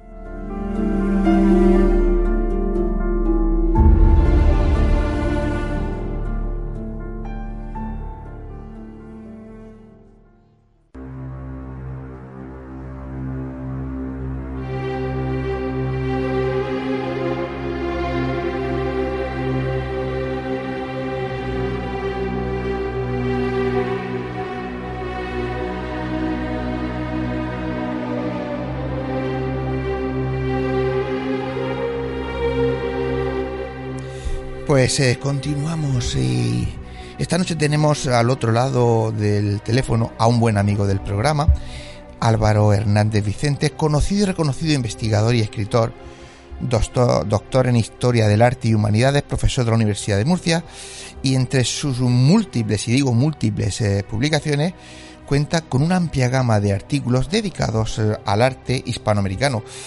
Álvaro, muy buenas noches y bienvenido una vez más a Nemesis Radio. Buenas noches, Antonio. Un placer, como siempre, pues compartir un ratillo con vosotros y además en un programa tan interesante como el vuestro. Pues muchas gracias. Para mí es un placer tenerte porque además cada vez que vienes siempre aportas cosas muy frescas, cosas muy bien investigadas, muy bien estudiadas. Suele ser muy didáctico y es algo que a mí me encanta. Esta noche vienes a hablarnos de, bueno, pues de esa leyenda negra española que nos persigue y que realmente eh, no es real. Es decir, no hubo genocidio en la conquista de América. Y además tú, mm, hace poco, en un artículo, pues eh, lo, lo, lo cortabas tajantemente diciendo, acabemos con esta farsa, ¿no? Pues eh, empieza por donde quieras. Ya sabemos que eres un gran conocedor de, de, de toda la historia, pues esto, ¿no? Iberoamericana. Y bueno, la leyenda negra española, su origen, ¿de dónde viene? ¿Cómo, cómo llega? Pues vamos a ver, aquí hay algo que tristemente pues hemos aceptado. De, de hecho, yo creía que nunca España se iba a creer o que le íbamos a dar en el gusto a Lutero o a Guillermo de Orange y a estos ingleses también que nos tenían tanta envidia y que nos íbamos a terminar creyendo la propia leyenda negra que habían lanzado contra nosotros. Al fin y al cabo, la leyenda negra es fruto de, de una envidia por ser el principal motor del mundo en el siglo XVI. España era un imperio absolutamente pujante, eh, con un brillo que podía perfectamente eclipsar al resto de, de países europeos y además este imperio al tener una serie de territorios eh, que, como decía Felipe II, en los que no se pone el sol, pues causó no solamente una envidia a esos vecinos europeos, sino también un cierto temor a que se disparara de tal forma el imperio que terminase asumiendo el resto de territorios o integrándolos dentro de la corona. Por tanto, ellos lo que hicieron fue idear mm, una estrategia bastante sucia y, y además cargada de bastante odio. Entre ellos tenemos como protagonistas pues a, a, nuestros vecinos holandeses que en ese momento pues formaban parte del Imperio español, pero claro, había una gran parte de, de holandeses que estaban en contra de pertenecer a la monarquía hispánica. Tenemos que reconocer que en este caso la monarquía hispánica gobernaba durante el siglo XVI un gran territorio de Europa, desde Austria, pasando por la actual Alemania, los Países Bajos, teníamos, llegamos a integrar incluso Portugal en algún momento concreto del siglo XVI, eh, también en, el, en el, la monarquía hispánica, y luego, por descontado, estos territorios de América. Claro, ellos dijeron, vamos a ver de qué forma podemos difamar, podemos destrozar esta gran reputación, y se valieron de, de un elemento indispensable en ese momento, la imprenta. La imprenta había nacido pues hacía escasamente un, unas décadas y comenzaron a difundir bulos, los, los famosos bulos de los que hablamos hoy día ya existían en el siglo XVI. Bulos de, de todo tipo, propaganda muy oscura sobre eh, estereotipos execrables de, de, de, la propia monarquía hispánica, de lo que era el carácter español, como propio de una cultura muy oscura, de unos gobernantes bastante crueles. Por tanto, claro, no era extraño recibir ese odio de personas que eran, o de, sobre todo, organismos, en este caso vinculados con nobleza de los Países Bajos, que eran súbditos y querían dejar de ser súbditos porque, eh, como bien sabes, cuando hay más revuelto hay ganancia de pescadores, ¿no? Pero claro, no solamente lo que vamos a hablar ahora después sobre América, influye en la leyenda negra, sino que también tenemos una leyenda negra que incluye la famosa Inquisición con la quema de brujas. Sí, sí. Al fin y al cabo, cuando se habla de la quema de brujas, eso es un hecho insólito en España. Hubo apenas 59 brujas quemadas en cuatro siglos y hubo señor. más de 125.000 procesos. Uh -huh. Claro, justificar esto con unos ojos del siglo XXI no tendría sentido, pero nosotros siempre vamos con esa premisa cada vez que hablamos de historia, cada vez que hablamos de un pasado, tenemos que hablar con los ojos de la época en la que estamos tratando. Y eso claro. es muy importante para poder interpretar la historia, ¿no? Por tanto, claro, muchas veces hay gente que para parecer más rebelde y demás dice, somos los nietos o las nietas de esas brujas que no pudieron quemar.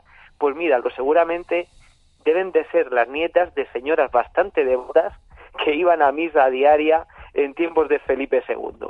Seguramente sí porque apenas hubo, mm, ya te digo, una, una quema de brujas importante, pero al fin y al cabo, ¿qué era la Inquisición? La Inquisición, pues era un sistema legal que se ocupaba de toda mm, de todo crimen, es decir, no solamente de la disidencia eh, religiosa, sino pues delitos pues de toda gravedad, crímenes, uh -huh. robos, abuso de menores, Efectivamente. es decir, una cosa que no, evidentemente abarcaba pues más de lo que la leyenda negra contaba. Era un sistema, al fin y al cabo, legal, judicial, que podemos decirlo así en cifras, en 200 años se ejecutaron a 1.700 personas. Pero fíjate, si lo comparamos con otros países de la misma edad moderna, de Eso esa te iba a Europa, decir. nos encontramos con que Calvino en Ginebra ejecutó a 500 personas tan solamente en 20 años, en una simple ciudad de, de 10.000 habitantes. Fíjate el golpe que, que dio Calvino, ¿no? Por tanto, fíjate, ¿qué nos dice todo esto? Que esta es leyenda negra, esta leyenda negra del imperio español, de gente que detesta la pujanza y, la prosperidad que, derrocha el imperio español, porque al fin y al cabo es nuestro siglo de oro. El siglo de oro es uno de los momentos culturales más brillantes de la historia de la humanidad. Por tanto, territorios que había sometidos, ciertas envidias, rivalidades políticas, pero siempre externas al sentimiento de España. Por ejemplo, por ponerte un- un- una anécdota, decían que el Papa Borgia era valenciano, como caía mal en el resto de Europa por ser español, era valenciano, decían que todas las prostitutas de Roma venían de Valencia. Claro. Pero también, por ejemplo, Lutero, en, en el odio que le tenía a Carlos V, lo hizo representar al propio rey haciéndole una felación a la iglesia. Es decir, era todo una propaganda continua contra todo lo que simbolizara el imperio español. Y esto me, llega, me lleva a mí a una conclusión. Y es que el, el protestantismo no solo era un movimiento religioso, una escisión de, de la Iglesia católica, sino que se aprovechó también para convertirse en un movimiento político para crear un, un sentimiento territorial en esa Europa del Norte que pudiera también luchar y acabar con el imperio español que era el de la monarquía católica. Totalmente, además se queda muy claro. De hecho, apuntar que la Inquisición en España fue precisamente de las más benévolas de toda Europa y el complot ese que, que se crea entre esos países, digamos, envidiosos y que ese complot se, se hizo simplemente por, por conveniencia que a ellos les interesaba. Pero vamos a centrar un poco eh, la, la entrevista de la noche. Los primeros contactos que nosotros tenemos como en América, eh, cuando llegamos allí, ¿qué es lo que se encuentran los españoles allí? Porque se hablan de, de tantas historias, tantos genocidios, tantos robos, de realmente qué se encuentran cuando llegamos allí. Pues mira, Antonio, cuando los españoles llegan a, a América, además tenemos que decir el, el carácter de estos españoles era un carácter completamente aventurero. Cualquier español de, de esa época no se metía durante un montón de días en un, en un barco, en una embarcación, atravesando un mar Atlántico que no sabían ni, ni cómo iban a llegar a través del océano. Y además hay algo muy gracioso y es que siempre que salían de España paraban a repostar en las Islas Canarias y a partir de ahí ya llegaban ellos a través del océano a, a los territorios americanos. Nos estamos encontrando o, nos situamos en una situación en, en la que estos navegantes no saben lo que van a encontrar allí, es decir, todo lo que aparece en aquella tierra es completamente desconocida para ellos. Por tanto, ni siquiera la orografía del terreno, ya no solamente sus habitantes, suponía un dique, suponía una, una traba para el propio desarrollo de, los viajes.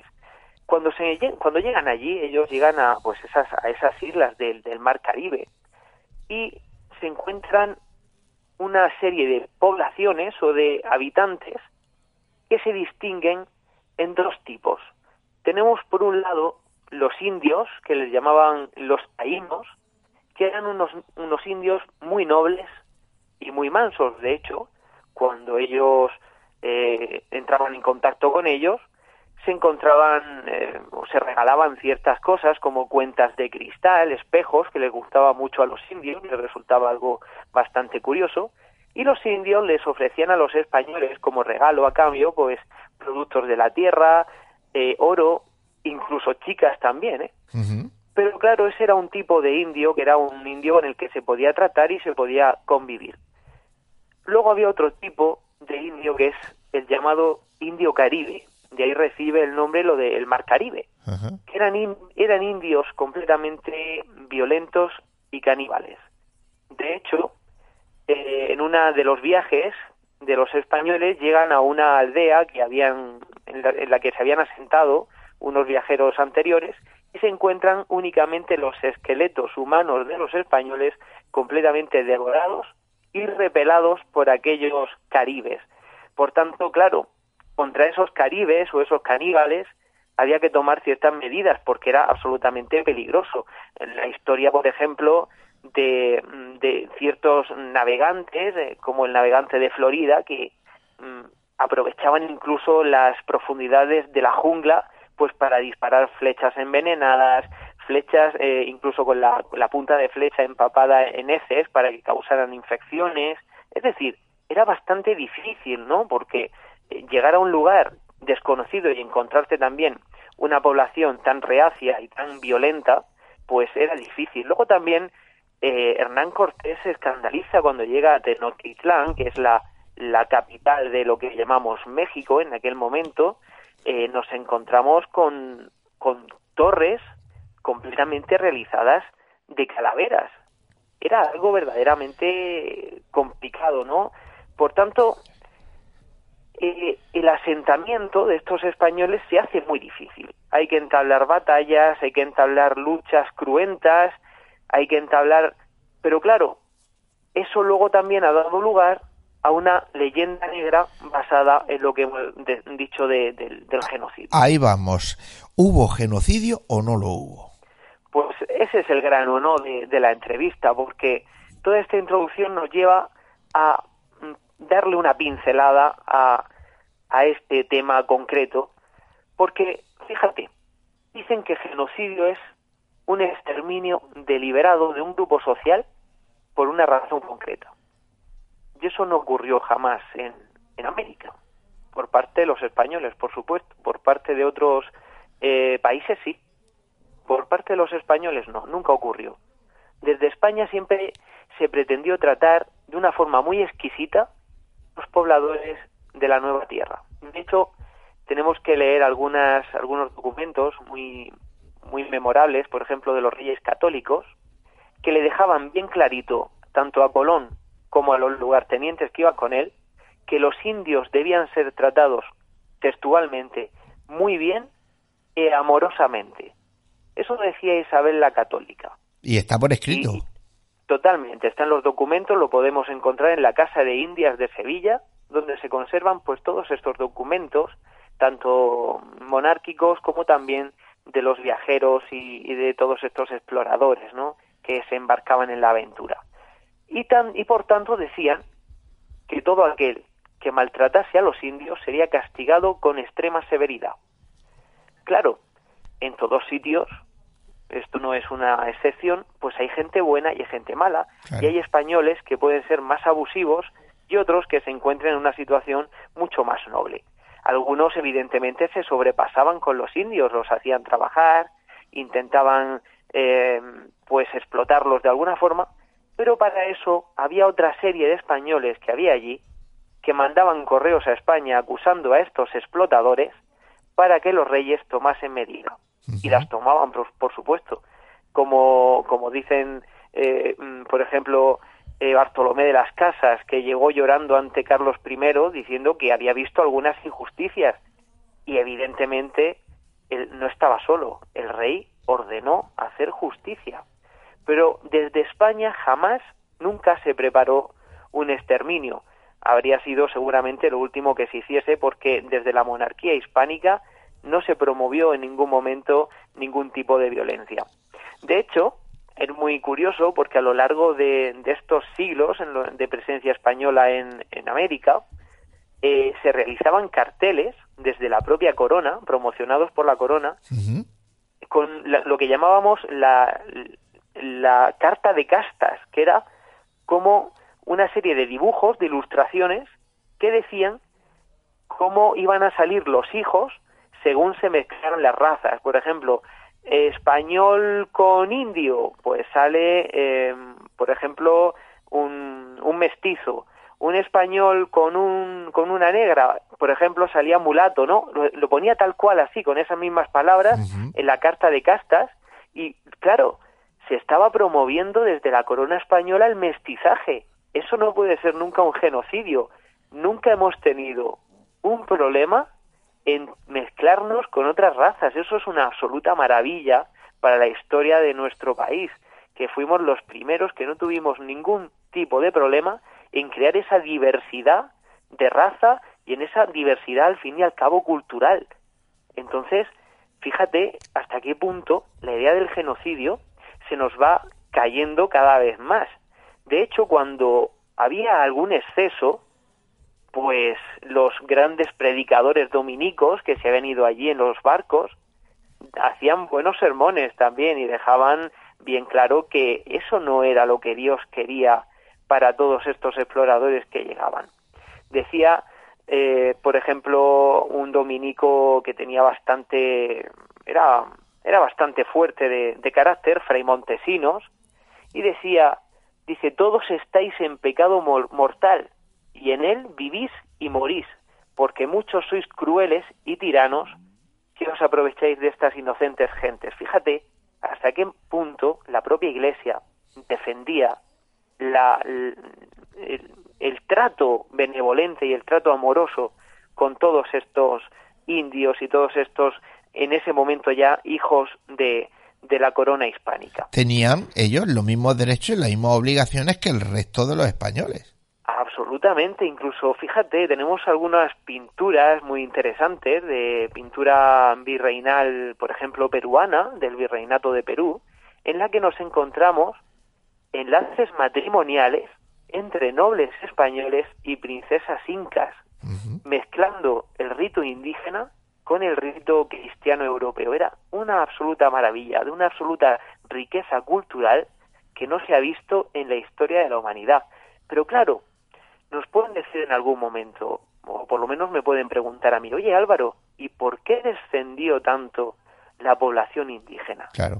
Claro, el descenso de la población indígena se debe no solamente a la conquista violenta por esos famosos caribes que había que ponerlos a raya igual que ellos ponían a los españoles, esto era un toma y daca. Pero tenemos que decir que no hay que olvidar en ningún momento las enfermedades que los españoles llevábamos allí. Entre ellas, pues fíjate, llevábamos la viruela, el tifus, el sarampión, la tuberculosis o simplemente la gripe común. Y todo eso hacía estragos en los indígenas y además pues perdían gran parte de la población porque no estaban inmunizados. Pero no solamente nosotros les llevábamos las enfermedades, fíjate, ellos también nos contagiaban a los españoles. Por ejemplo, la sífilis, que era desconocida hasta ese momento en Europa, y al gran emperador Maximiliano de Austria, el, abuelo de Carlos I, eh, falleció por culpa de esta enfermedad traída desde América. Por tanto, mm, verás que, y, los oyentes mm, comprobarán que, aunque hubiese gente despiadada entre los hombres que conquistaron América, no puede significar nunca que desde el Reino de España se pretendiesen esas acciones que además estaban condenadas desde el seno de la monarquía y por supuesto de las autoridades religiosas que embarcaban allí. No cabe olvidar tampoco esas dificultades que comentábamos. Eran grandes aventureros y se encontraban con un lugar completamente salvaje, era una jungla. Estaban expuestos a mil peligros. Tiene que ser muy complicado tener en ese momento una mente completamente recta y una mente completamente lúcida. Había miedos, había ilusiones, pero también había mucho coraje porque las expectativas de todos estos eh, navegantes era ganar la fama, ganar el honor, la gloria y cumplir un sueño que muchos de ellos a veces estaba truncado por la punta envenenada de una lanza indígena. Yo, mm, Álvaro, muchas veces cuando oigo a gente decir que eso, ¿no? Que fuimos allí, cometimos un genocidio y que fuimos unos invasores, destructores, digo, mm, solo hay que ser un poco lógicos. Eh, si nosotros eh, hubiésemos hecho eso que dicen, pues pasaría, por poner solo un, un ejemplo, ¿vale? Australia. En Australia, eh, el aborigen australiano es, es, una etnia minoritaria en un rincón y todos los australianos en general son todos rubios altos que son descendientes de los ingleses. Ahí sí que podemos hablar de, de posible genocidio. Totalmente. Pero, aquí, En, claro, aquí en Sudamérica yo no los veo que sean... como, fíjate, una cosa incluso que la tenemos muy asimilada, pero es que ¿Acaso el imperio romano que tanto alabamos no derramó sangre violenta por toda Europa? Claro. ¿O cómo se formó el imperio egipcio, por ejemplo? Ese imperio egipcio, este Egipto de, de las pirámides y los faraones que tanto nos sorprende. Al fin y al cabo, lo que nos estamos dando cuenta, incluso fíjate, las películas estas famosas de indios y vaqueros, un western de este, de este tipo, ¿no? Al fin y al cabo lo que se está mostrando ahí es el exterminio de los indios de Norteamérica. Ahí sí que había una capacidad de eliminar a la población de forma, de forma deliberada, ¿no? Pero nosotros debemos ser conscientes de que los reyes católicos, hace muchos siglos, ofrecieron un país moderno y además un país, ahora que tanto queremos y nos gusta esa palabra, integrador y diverso, porque era una de las culturas más diversas y más ricas de toda la historia. Claro, si tú, mira, un ejemplo muy claro, Murcia. En Murcia teníamos, creo que son cuatro culturas. Fíjate si, y aquí se convivió durante siglos y no pasaba, y, y, no pasó nada. Es decir, el español, como tú bien dices, siempre hemos sido de los que hemos buscado la alianza y no tener, mm, a ser posible, guerras si no son necesarias utilizar la fuerza.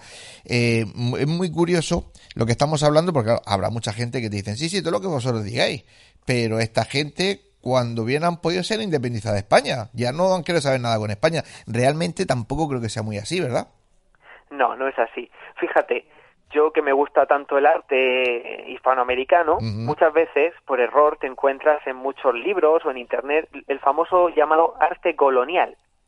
Y eso es una falacia, porque el arte colonial como tal no existe, porque los territorios españoles en América nunca fueron colonias. No eran poblaciones fuera de la corona española con normas o leyes distintas, sino que eran territorios integrados en la corona. Por tanto, claro, formaban parte de España. Entonces, mm, sería muy extraño decir que los indios eran súbditos o que eran eh, formaban parte de esas colonias. No, no.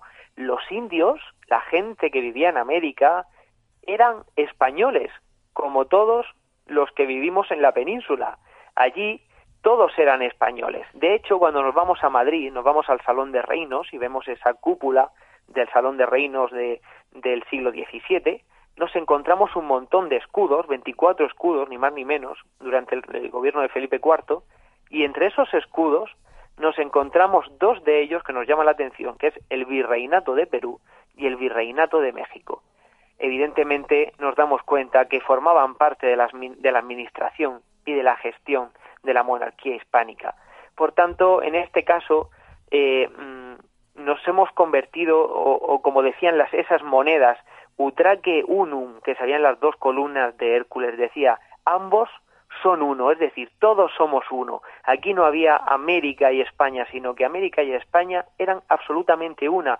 Y eso lo podemos ver en el arte, lo podemos ver en, en, la cultura que, que ahora mismo compartimos. Y respecto a lo que me has preguntado de esa independencia, nos damos cuenta, fíjate, es una cosa muy llamativa ellos nunca quisieron irse, pero claro, siempre había personajes que querían aprovechar cualquier coyuntura para hacerse con el poder, independizarse y llevar a cabo sus planes. Siempre ha habido personas así en todos sitios. Lógico. Pero nos vamos a llevar nos vamos a dar cuenta de una mm, concreción, eh, sobre todo eh, de datación, que nos dice que la mayoría de, estas independencias de territorios americanos respecto a España se dio entre 1808 y 1811, un momento en el que España había sido invadida por los franceses y el hermano de Napoleón, como todos sabemos, había ocupado el trono de un gran imperio. Pero en este caso la sangre española americana y la lealtad al rey en este caso Fernando VII, hizo que no quisieran tener nada que ver con los franceses, no querían estar bajo protección ni bajo dominio francés. Y ese fue uno de los motivos principales de la independencia de esos lugares, no que no querer estar bajo el poder de los franceses, que no solamente es porque no les gustara Francia, sino que es que habían ido muchísimo por América, como los ingleses, en corsarios, a piratear, a saquear y habían hecho también rodar miles de cabezas en la Revolución Francesa que amenazaban el intocable catolicismo que se practicaba en América. Y los hispanoamericanos no eran tontos, eran españoles bastante inteligentes que sabían muy bien que si Francia ocupaba el dominio de aquellos territorios, pues era el fin de aquella cultura. Por tanto, eso es un embuste de que se quisieran independizar de España porque les robáramos o porque nos llevábamos el oro. Para nada, fíjate, si nos vamos a Quito, nos vamos a la Plaza de la Independencia de allí en Ecuador, en Quito, y nos ponemos a leer la placa que aparece en, en un monumento que hay allí a la Independencia, dice así la placa de Independencia. La Junta gobernará hasta que no haya representantes del rey Fernando VII y dice, y hasta que su majestad recupere la península. Es decir, cuando los franceses se fueran de, del gobierno de la península, ellos querían a su rey Fernando VII, eran españoles, y esto está firmado en Quito un 10 de agosto de 1809. Ese es el origen de la independencia, el amor a España y como buenos españoles que eran, por lealtad a su rey en ese momento. Por tanto, como yo te decía, Antonio, ya no es el tiempo de los embustes, ni de la manipulación, ni de las leyendas negras. Es muy complicado, con todos los documentos que tenemos, la mayoría en la Casa de Indias de Sevilla, destrozar esta historia, al fin y al cabo una historia aventurera, una historia gloriosa de una España de ultramar, que además mm, tenemos incluso que sentir un orgullo impresionante por ese mestizaje de, de, culturas, por esa riqueza, esa diversidad autóctona de América. Fíjate una tontería, eh, mm, en cualquier cuadro de cualquier virgen eh, allí hispanoamericana, nos damos cuenta cómo se funde el barroco occidental con la tradición vernácula americana. Vemos vírgenes que llevan guirnaldas de flores autóctonas de la jungla, llevan plumajes que recuerdan a la cultura inca, a la cultura azteca, y van mezcladas con la forma de representar a la Virgen en toda Europa. Eso es algo verdaderamente espectacular. Eh, pues por eso yo muchas veces eh, me molesto cuando veo esos comentarios que aparecen, incluso lo que es peor, de gente española, incluso políticos españoles que se supone que deben de conocer un poco la historia de España y hay información más que de sobra, es decir, ahí ya no hace falta ni viajar, documentos digitalizados en los que se puede ver perfectamente todo lo que tú estás contando. Entonces, por qué nosotros mismos, incluso como te he dicho, políticos nuestros, eh, se ponen del lado de estos detractores que intentan convertirnos en poco menos que demonios. Pues mm, yo nunca he podido entender eh, ese, esa forma de querer destruir mm, al fin y al cabo tu propia identidad, porque un español no es un español del siglo XXI, de 2021, sino que nosotros, toda la cultura que arrastramos, arrastramos nuestros horarios, nuestra forma de eh, interrelacionarnos con, la sociedad, todo se ha construido a través de siglos de historia. Nosotros somos el resultado de todo nuestro pasado, más acertado, menos acertado, con sus luces, con sus sombras. Habremos hecho cosas fatales, habremos hecho cosas magníficas, pero la historia es la que es. La historia no se puede manipular porque la historia está en los archivos y la historia está siempre en esa no solamente en los archivos, sino en la memoria colectiva. Entonces, cuando nosotros nos vamos a América y nos encontramos esas plazas mayores, que son la envidia de cualquier ciudad española, cuando la Plaza de Mayor, Mayor de México se realiza, o una de las plazas mayores, por ejemplo, en, en, el Perú, ese tipo de plazas todavía no existía ni en España. Vivían muchísimo con unas condiciones más modernas, más actuales en América que en España. Y ahí es donde nos damos cuenta lo que de verdad significaba los territorios americanos para nosotros. Eran ciudades, eran como más comunidades autónomas, para eh, hablando en el lenguaje de hoy, para la, para la península. Nunca entenderé, Antonio, por qué hay personas que echan piedras sobre su propio tejado. Yo creo que se debe a una cierta ideología más bien reciente, moderna, eh, una herencia también, por desgracia, de esa guerra civil que vivimos, y ciertos conceptos que se mezclaron y que se han intentado pues de cierta forma manipular de una forma pues bastante equivocada y bastante eh, desacertada. Yo espero que con el paso del tiempo vayamos reconociendo de nuevo pues esta grandeza que nos que nos ampara, esta esta grandeza que tenemos sobre todo a nivel cultural con nuestros hermanos americanos. Pues eh, ojalá que así sea. Y, y, si no, siempre habrá gente como tú para poner los puntos sobre la IES. Eh, Álvaro, que no hay tiempo para más, que de verdad que ha sido un placer escucharte y poder disfrutar pues de tus conocimientos, eh, de tu compañía y ya sabes, aquí nos tienes cada vez que quieras porque tú siempre, siempre, siempre mmm, traes cosas súper didácticas y no dejas de sorprender sobre todo a los que no están acostumbrados a buscar en los legajos y a descubrir muchas verdades que no sé por qué se mantienen ocultas cuando están ahí. Buenas noches. Pues muchísimas gracias Antonio y que tengas buena noche y también todos los oyentes que nos siguen. Buenas noches, un abrazo. Buenas noches.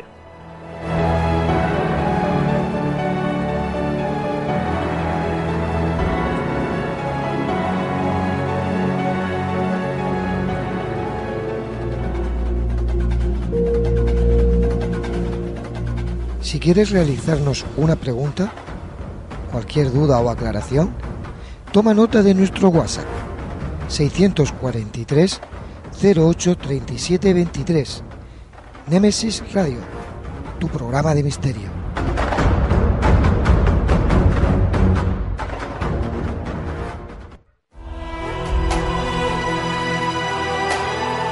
Están escuchando Némesis Radio con Antonio Pérez y José Antonio Martínez.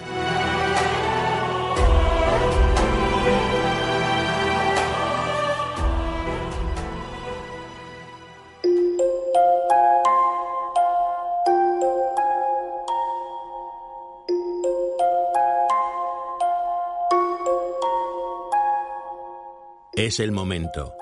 Es la hora de adentrarnos en el enigmático mundo de las historias, cuentos y leyendas.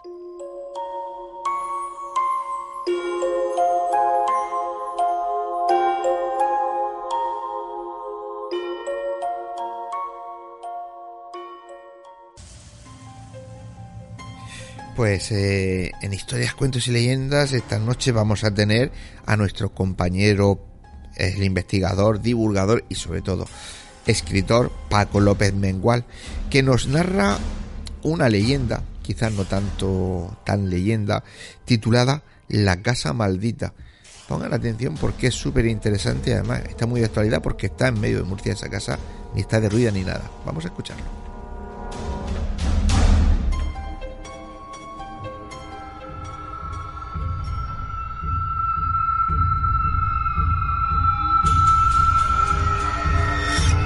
La historia que voy a narrar hoy es la historia de una casa con fantasma, eh, una de las historias que aparecen en mi libro Cuentos de Miedo para Jóvenes Valientes, y la he titulado La Casa Maldita. La verdad es que suelo pasar a menudo por delante de esa casa maldita. Se trata de un bello edificio de estilo modernista con más de 100 años de antigüedad. En su fachada destaca un espléndido balcón que está cristalado en el que muchos testigos aseguran haber visto asomada una antigua dama vestida de negro, y eso que el palacete permanece deshabitado desde hace más de medio siglo. La casa fue encargada por Díaz Casou, un prestigioso abogado y famoso escritor costumbrista de finales del siglo XIX, que una vez concluidas las obras pues se trasladó a vivir con su esposa y sus tres hijas a la vivienda. A la familia del abogado, la verdad, no le gustó mucho el lugar elegido para levantar su vivienda, ya que tendrían como vecino al antiguo orfanato, eh, un sitio con mala reputación en la ciudad de Murcia, porque se comentaban que en aquel hospicio, unos años antes, eh, habían sido cruelmente asesinados varios niños. Pero el señor Casou hizo caso omiso a leyendas y maldiciones e inauguró su nueva vivienda con una fiesta con baile, a la que acudió pues lo más granado de la ciudad.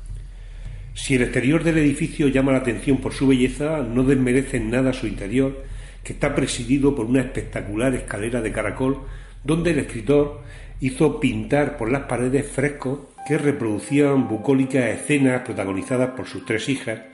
Se les representaba sentadas en un prado o rodeadas de flores en un jardín o disfrutando de un día de campo. Pero la desgracia tardó poco en llegar a la familia, porque solo unos meses después del traslado la hija menor del matrimonio enfermó. La dolencia que padecía le llevó a sufrir unos dolores terribles que le hacían dar unos gritos espeluznantes tan espantosos que la gente decía que quedaron impregnados en las paredes de de la casa. La suya fue una muerte atroz que logró abatir el ánimo de toda la familia hasta el punto que tras el fallecimiento de la hija menor de esta chica, pues decidieron abandonar la vivienda y marcharse a vivir a otro lugar. No querían seguir habitando una casa en la que habían sido tan desgraciados. A partir del lamentable episodio, la casa Díaz Casou, como la gente la llamaba o la llama, quedó deshabitada. Muy pronto comenzaron a ocurrir cosas extrañas y algunas personas al pasar de madrugada frente a ella juraban haber visto tras los cristales de su balcón a una joven vestida de negro. Enseguida comenzaron a identificarla con una de las muchachas retratadas en la escalera, precisamente con la hija menor. El rumor empezó a correr por la ciudad, eh, la gente inquieta por la presencia de un fantasma eh, hacía que muchos de los vecinos dejaran de pasar por su puerta al llegar a la fachada del inmueble, cruzaban la calle y continuaban paseando por la acera de enfrente. Fue entonces cuando comenzaron a difundirse macabras leyendas que lograron envolver la casa en un halo de malditismo, hasta el punto de que la familia nunca encontró un comprador para aquella extraordinaria vivienda. Cada cierto tiempo algún viandante espantado pues acudía a la policía para denunciar que había descubierto a la dama antigua mirándole fijamente desde el balcón. Así, el palacete pues permaneció abandonado durante décadas hasta que fue adquirido por la Administración, que decidió utilizarlo como sala de exposiciones y como museo. Pronto los funcionarios que allí trabajaban comenzaron también a denunciar que en el edificio ocurrían sucesos extraños. A veces los ascensores se elevaban y descendían solos, había objetos que desaparecían de las mesas de los despachos y aparecían días después en la guardilla. Una administrativa, por ejemplo, eh, echó en falta su bolso y lo encontraron en el último peldaño de la escalera. Una escalera por la que todos subían o bajaban con precaución, siempre guardando las distancias al pasar junto a las figuras pintadas en la pared. Había miedo a que de repente una mano surgiese de los frescos y agarrase pues al incauto que la transitara en ese instante. Y fueron varios los funcionarios que se negaron a ser trasladados a ese lugar de trabajo. En todos los museos las obras expuestas deben ser custodiadas durante las 24 horas para evitar su robo o su deterioro y en el turno de noche pues comenzaron los problemas. El primer guardia de seguridad nocturno que abandonó su trabajo y huyó despavorido a la calle eh, identificó a la muchacha que estaba pintada en una de las paredes de la escalera como la dama que de negro que de pronto vio cruzar ante él.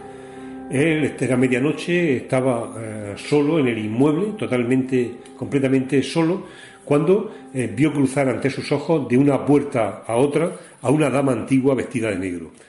Eh, abandonó inmediatamente el lugar de trabajo, bajó las escaleras, salió a la calle y se negó a regresar, por lo que perdió su puesto de trabajo.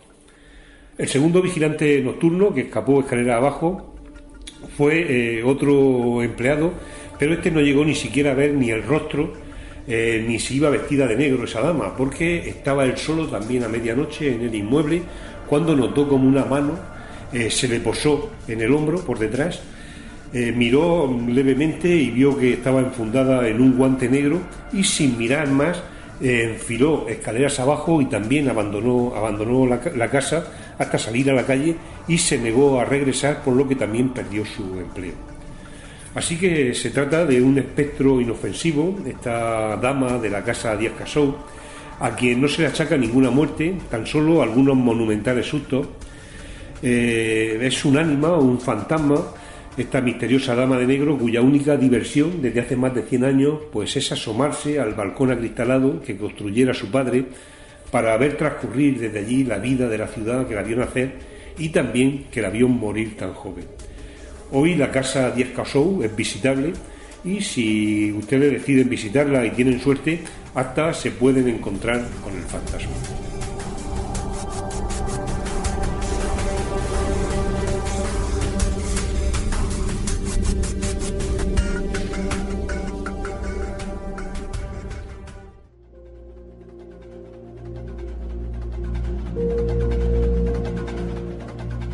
Quieres realizarnos una pregunta cualquier duda o aclaración, toma nota de nuestro WhatsApp 643 08 37 23.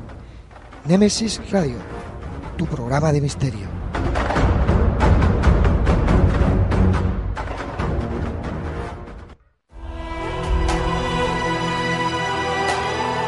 Están escuchando Némesis Radio con Antonio Pérez y José Antonio Martínez.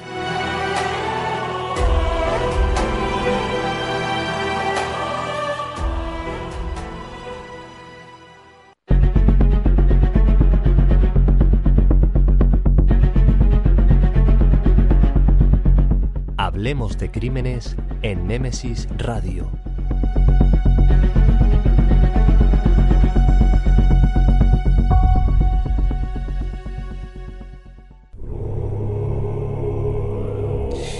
Mercedes, compañera, buenas noches. Muy buenas noches, compañeros. Aquí estamos. Hola Mercedes, este no lo tendrás de vecino, ¿no?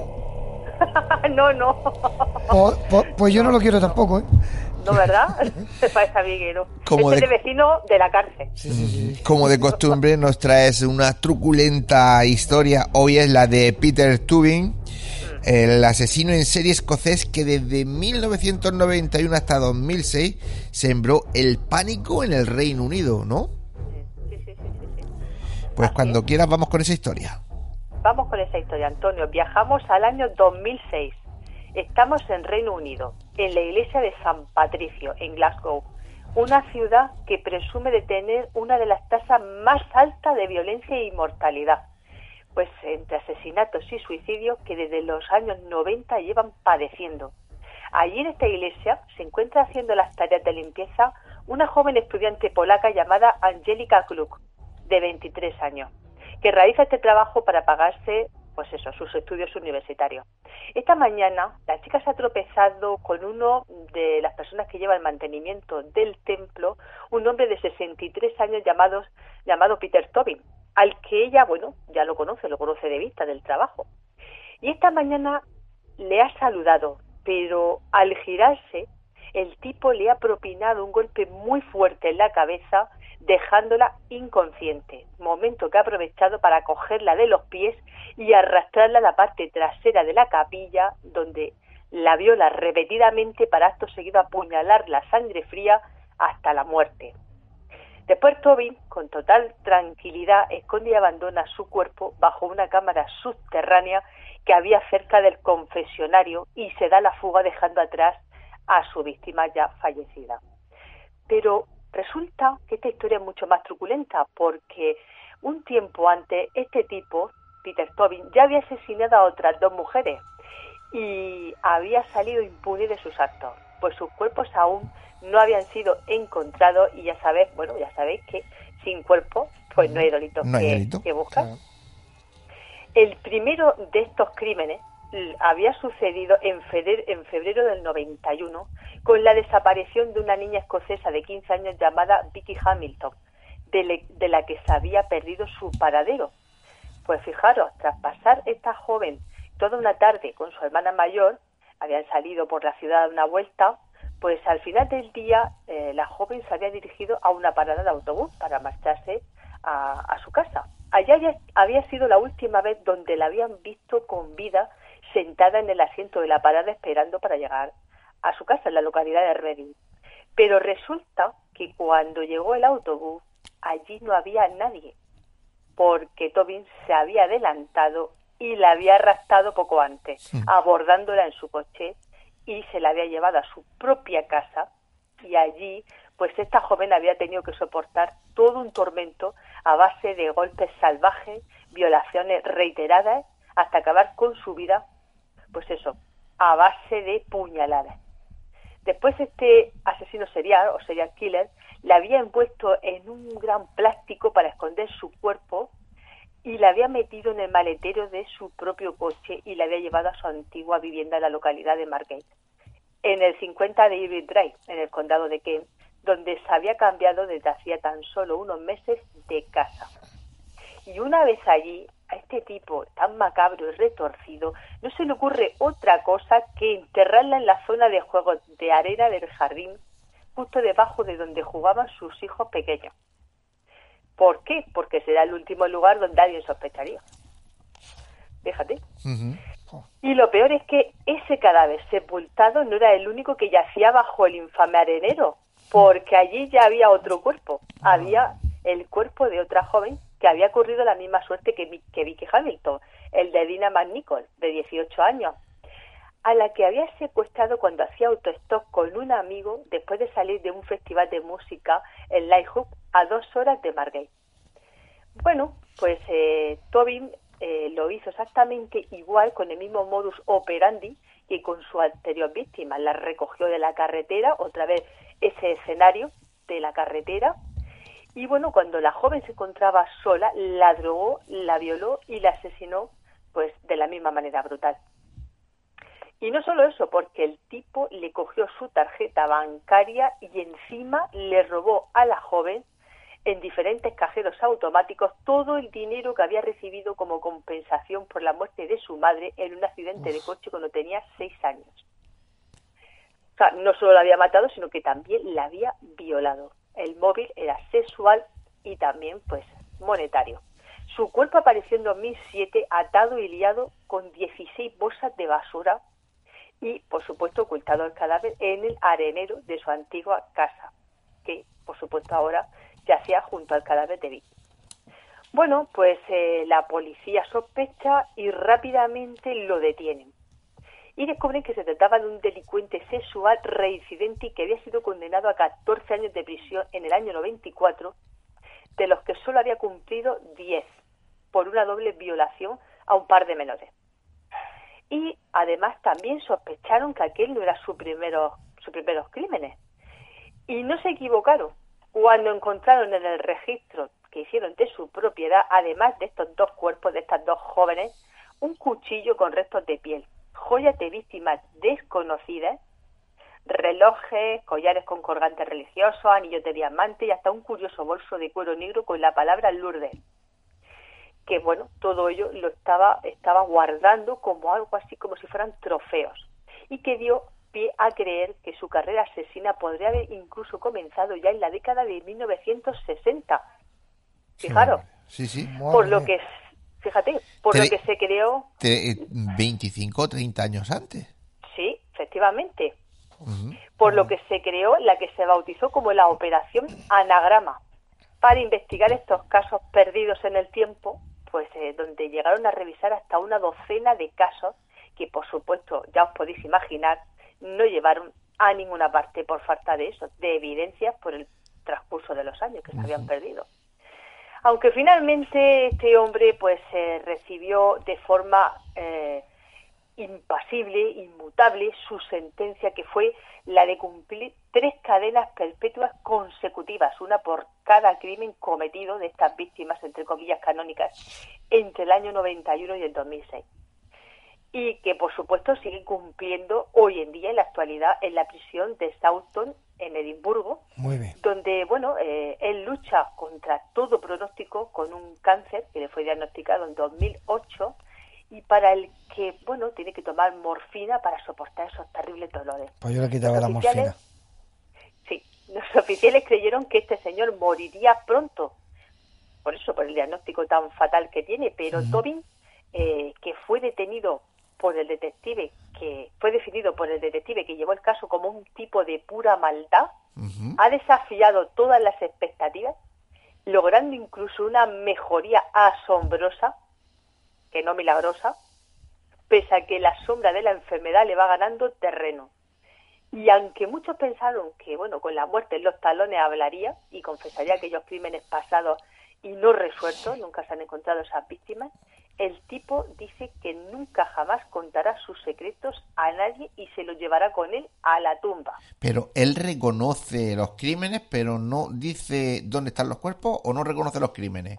Él no reconoce los crímenes más allá de estos de estas tres víctimas por las que ha sido condenado a esas tres cadenas perpetuas. El resto de sus víctimas, que deben ser muchísimas, a, a razón de todas esas cosas que han sido halladas, de esas joyas, incluso objetos como que tiene como trofeo, no son Claro. reconocidas por él. Incluso va más allá y confiesa a los investigadores que le importa literalmente un carajo la familia de sus víctimas. Como la de Marta, Marta de Castillo, no, me parece que es la que no han encontrado todavía. Sí, Igual. lo- lo que- en este caso es que yo lo que llevo a entender es que él reconoce estas tres víctimas porque se la han descubierto. Si hubieran Pero descubierto dos o una, solo reconocería Claro. esa.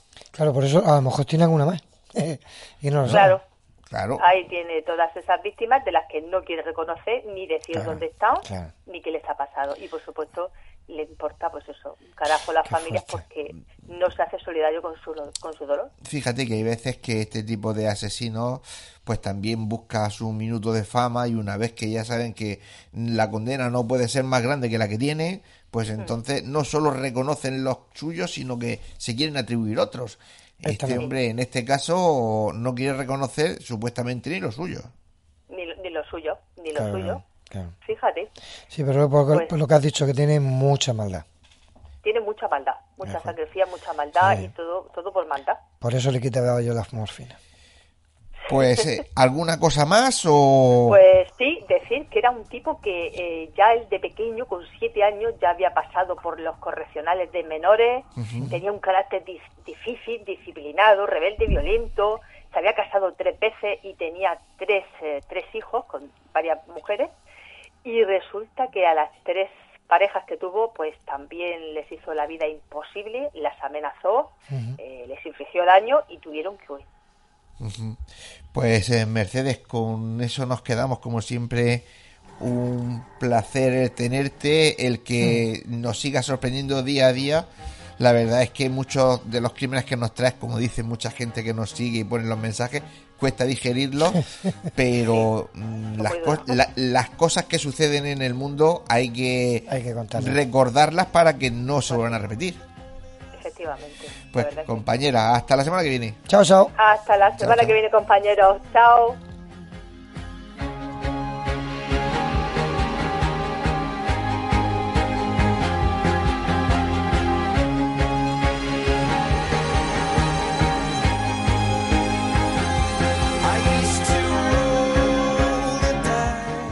Pues ya escuchan la música, estamos que nos vamos, no hay tiempo para más. Gracias a todos por habernos acompañado, por seguirnos a través de las ondas. Y como siempre te digo, José Antonio, dale que nos tenemos que ir. Pues esta noche con un poquito más de voz, toda la información del programa la podéis seguir por nuestro Facebook, Nemesis Radio, nuestro Twitter, arroba Nemesis Radio 1, y tenemos nuevo email, Nemesis Radio Murcia, arroba gmail.com. Y también muy importante que por iVox, con que pongáis Nemesis Radio, ahí tenéis todos nuestros podcasts y podéis escribir lo que es- os apetezca. Ya responderemos nosotros. Pues Eureka, recordaros que en Nemesis Radio todos los sábados a partir de las 21 horas en Radio Inter Murcia 102.4 que nos podéis escuchar también en redifusión la madrugada del jueves al viernes de 1 a 3 de, de esa madrugada por internet pues a través de nuestras webs www.lainter.es y www.lainter968.es y como dice José Antonio en nuestro iVoox, en nuestros podcasts pues siempre que queráis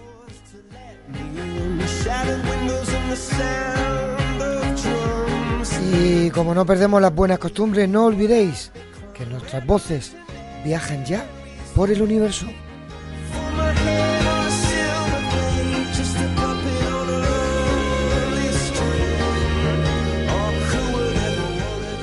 Pues eh, queridos oyentes, les deseamos que tengan una feliz semana y les esperamos el próximo sábado aquí a las 21 horas en Nemesis Radio.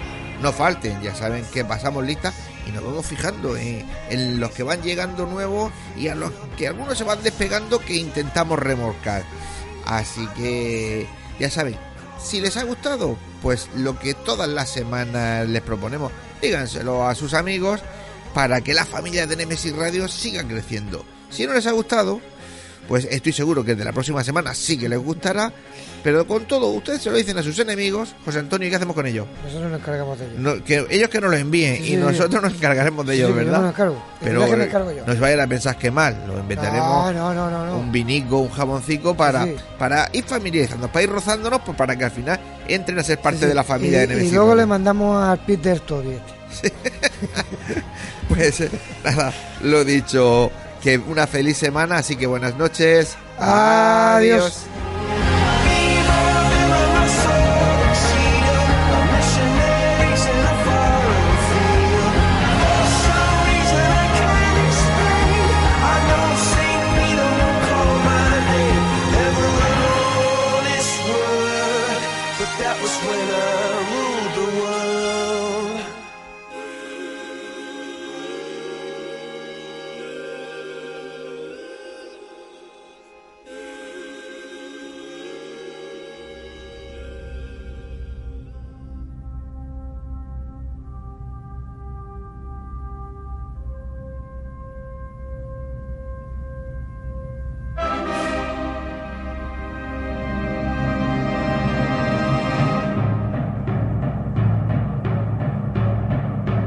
¿Estamos solos en el universo?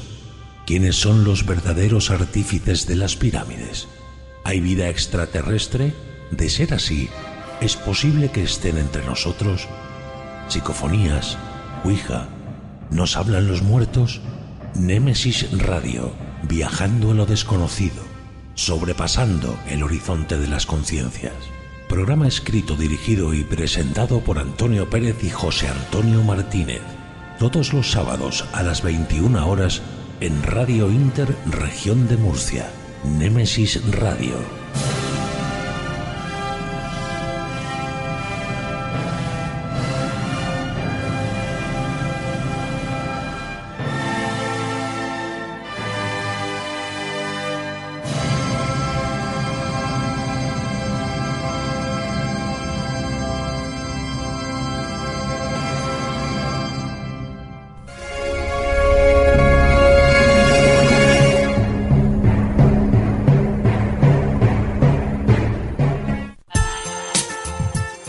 Escucha nuestra emisión por internet a través de www.lainter.es o descarga nuestra app o aplicación para móvil a través de Play Store. Búscanos como Radio Inter Murcia. Si vienes, la meseguera se siente. La meseguera se disfruta. Restaurante y Hotel La Meseguera. Por tradición y calidad, no te la puedes perder. Para reservas, al teléfono 968 84 03 52. En la alberca y en Mazarrón, La Meseguera. Todo un placer para disfrutar y sentir. Grupo La Meseguera. El tiempo que tuvimos. Fotos Orión. Hay momentos importantes en tu vida que no puedes dejar pasar. Inmortaliza tu evento en fotografía y vídeo con Fotos Orión. Porque las cosas especiales solo ocurren una vez. Fotos Orión. Profesionalidad y confianza. Calle La Gloria, número 32, frente a Antiguo Tornel, La Alberca, Murcia. Teléfono 868 94 30 13. Atraviesa por tu cuenta y riesgo la puerta cerrada que te lleva hacia un mundo oculto. ¿Quieres que investiguemos tu caso? Contacta con nosotros a través de nuestras vías de comunicación. Facebook, GOIS, Grupo Operativo de Investigación Sobrenatural. Canal de YouTube, GOIS Investigación. Deja tu visita y suscríbete. Para más información, escribe nuestro correo goisinvestigación.gmail.com ¿A qué esperas? Adéntrate.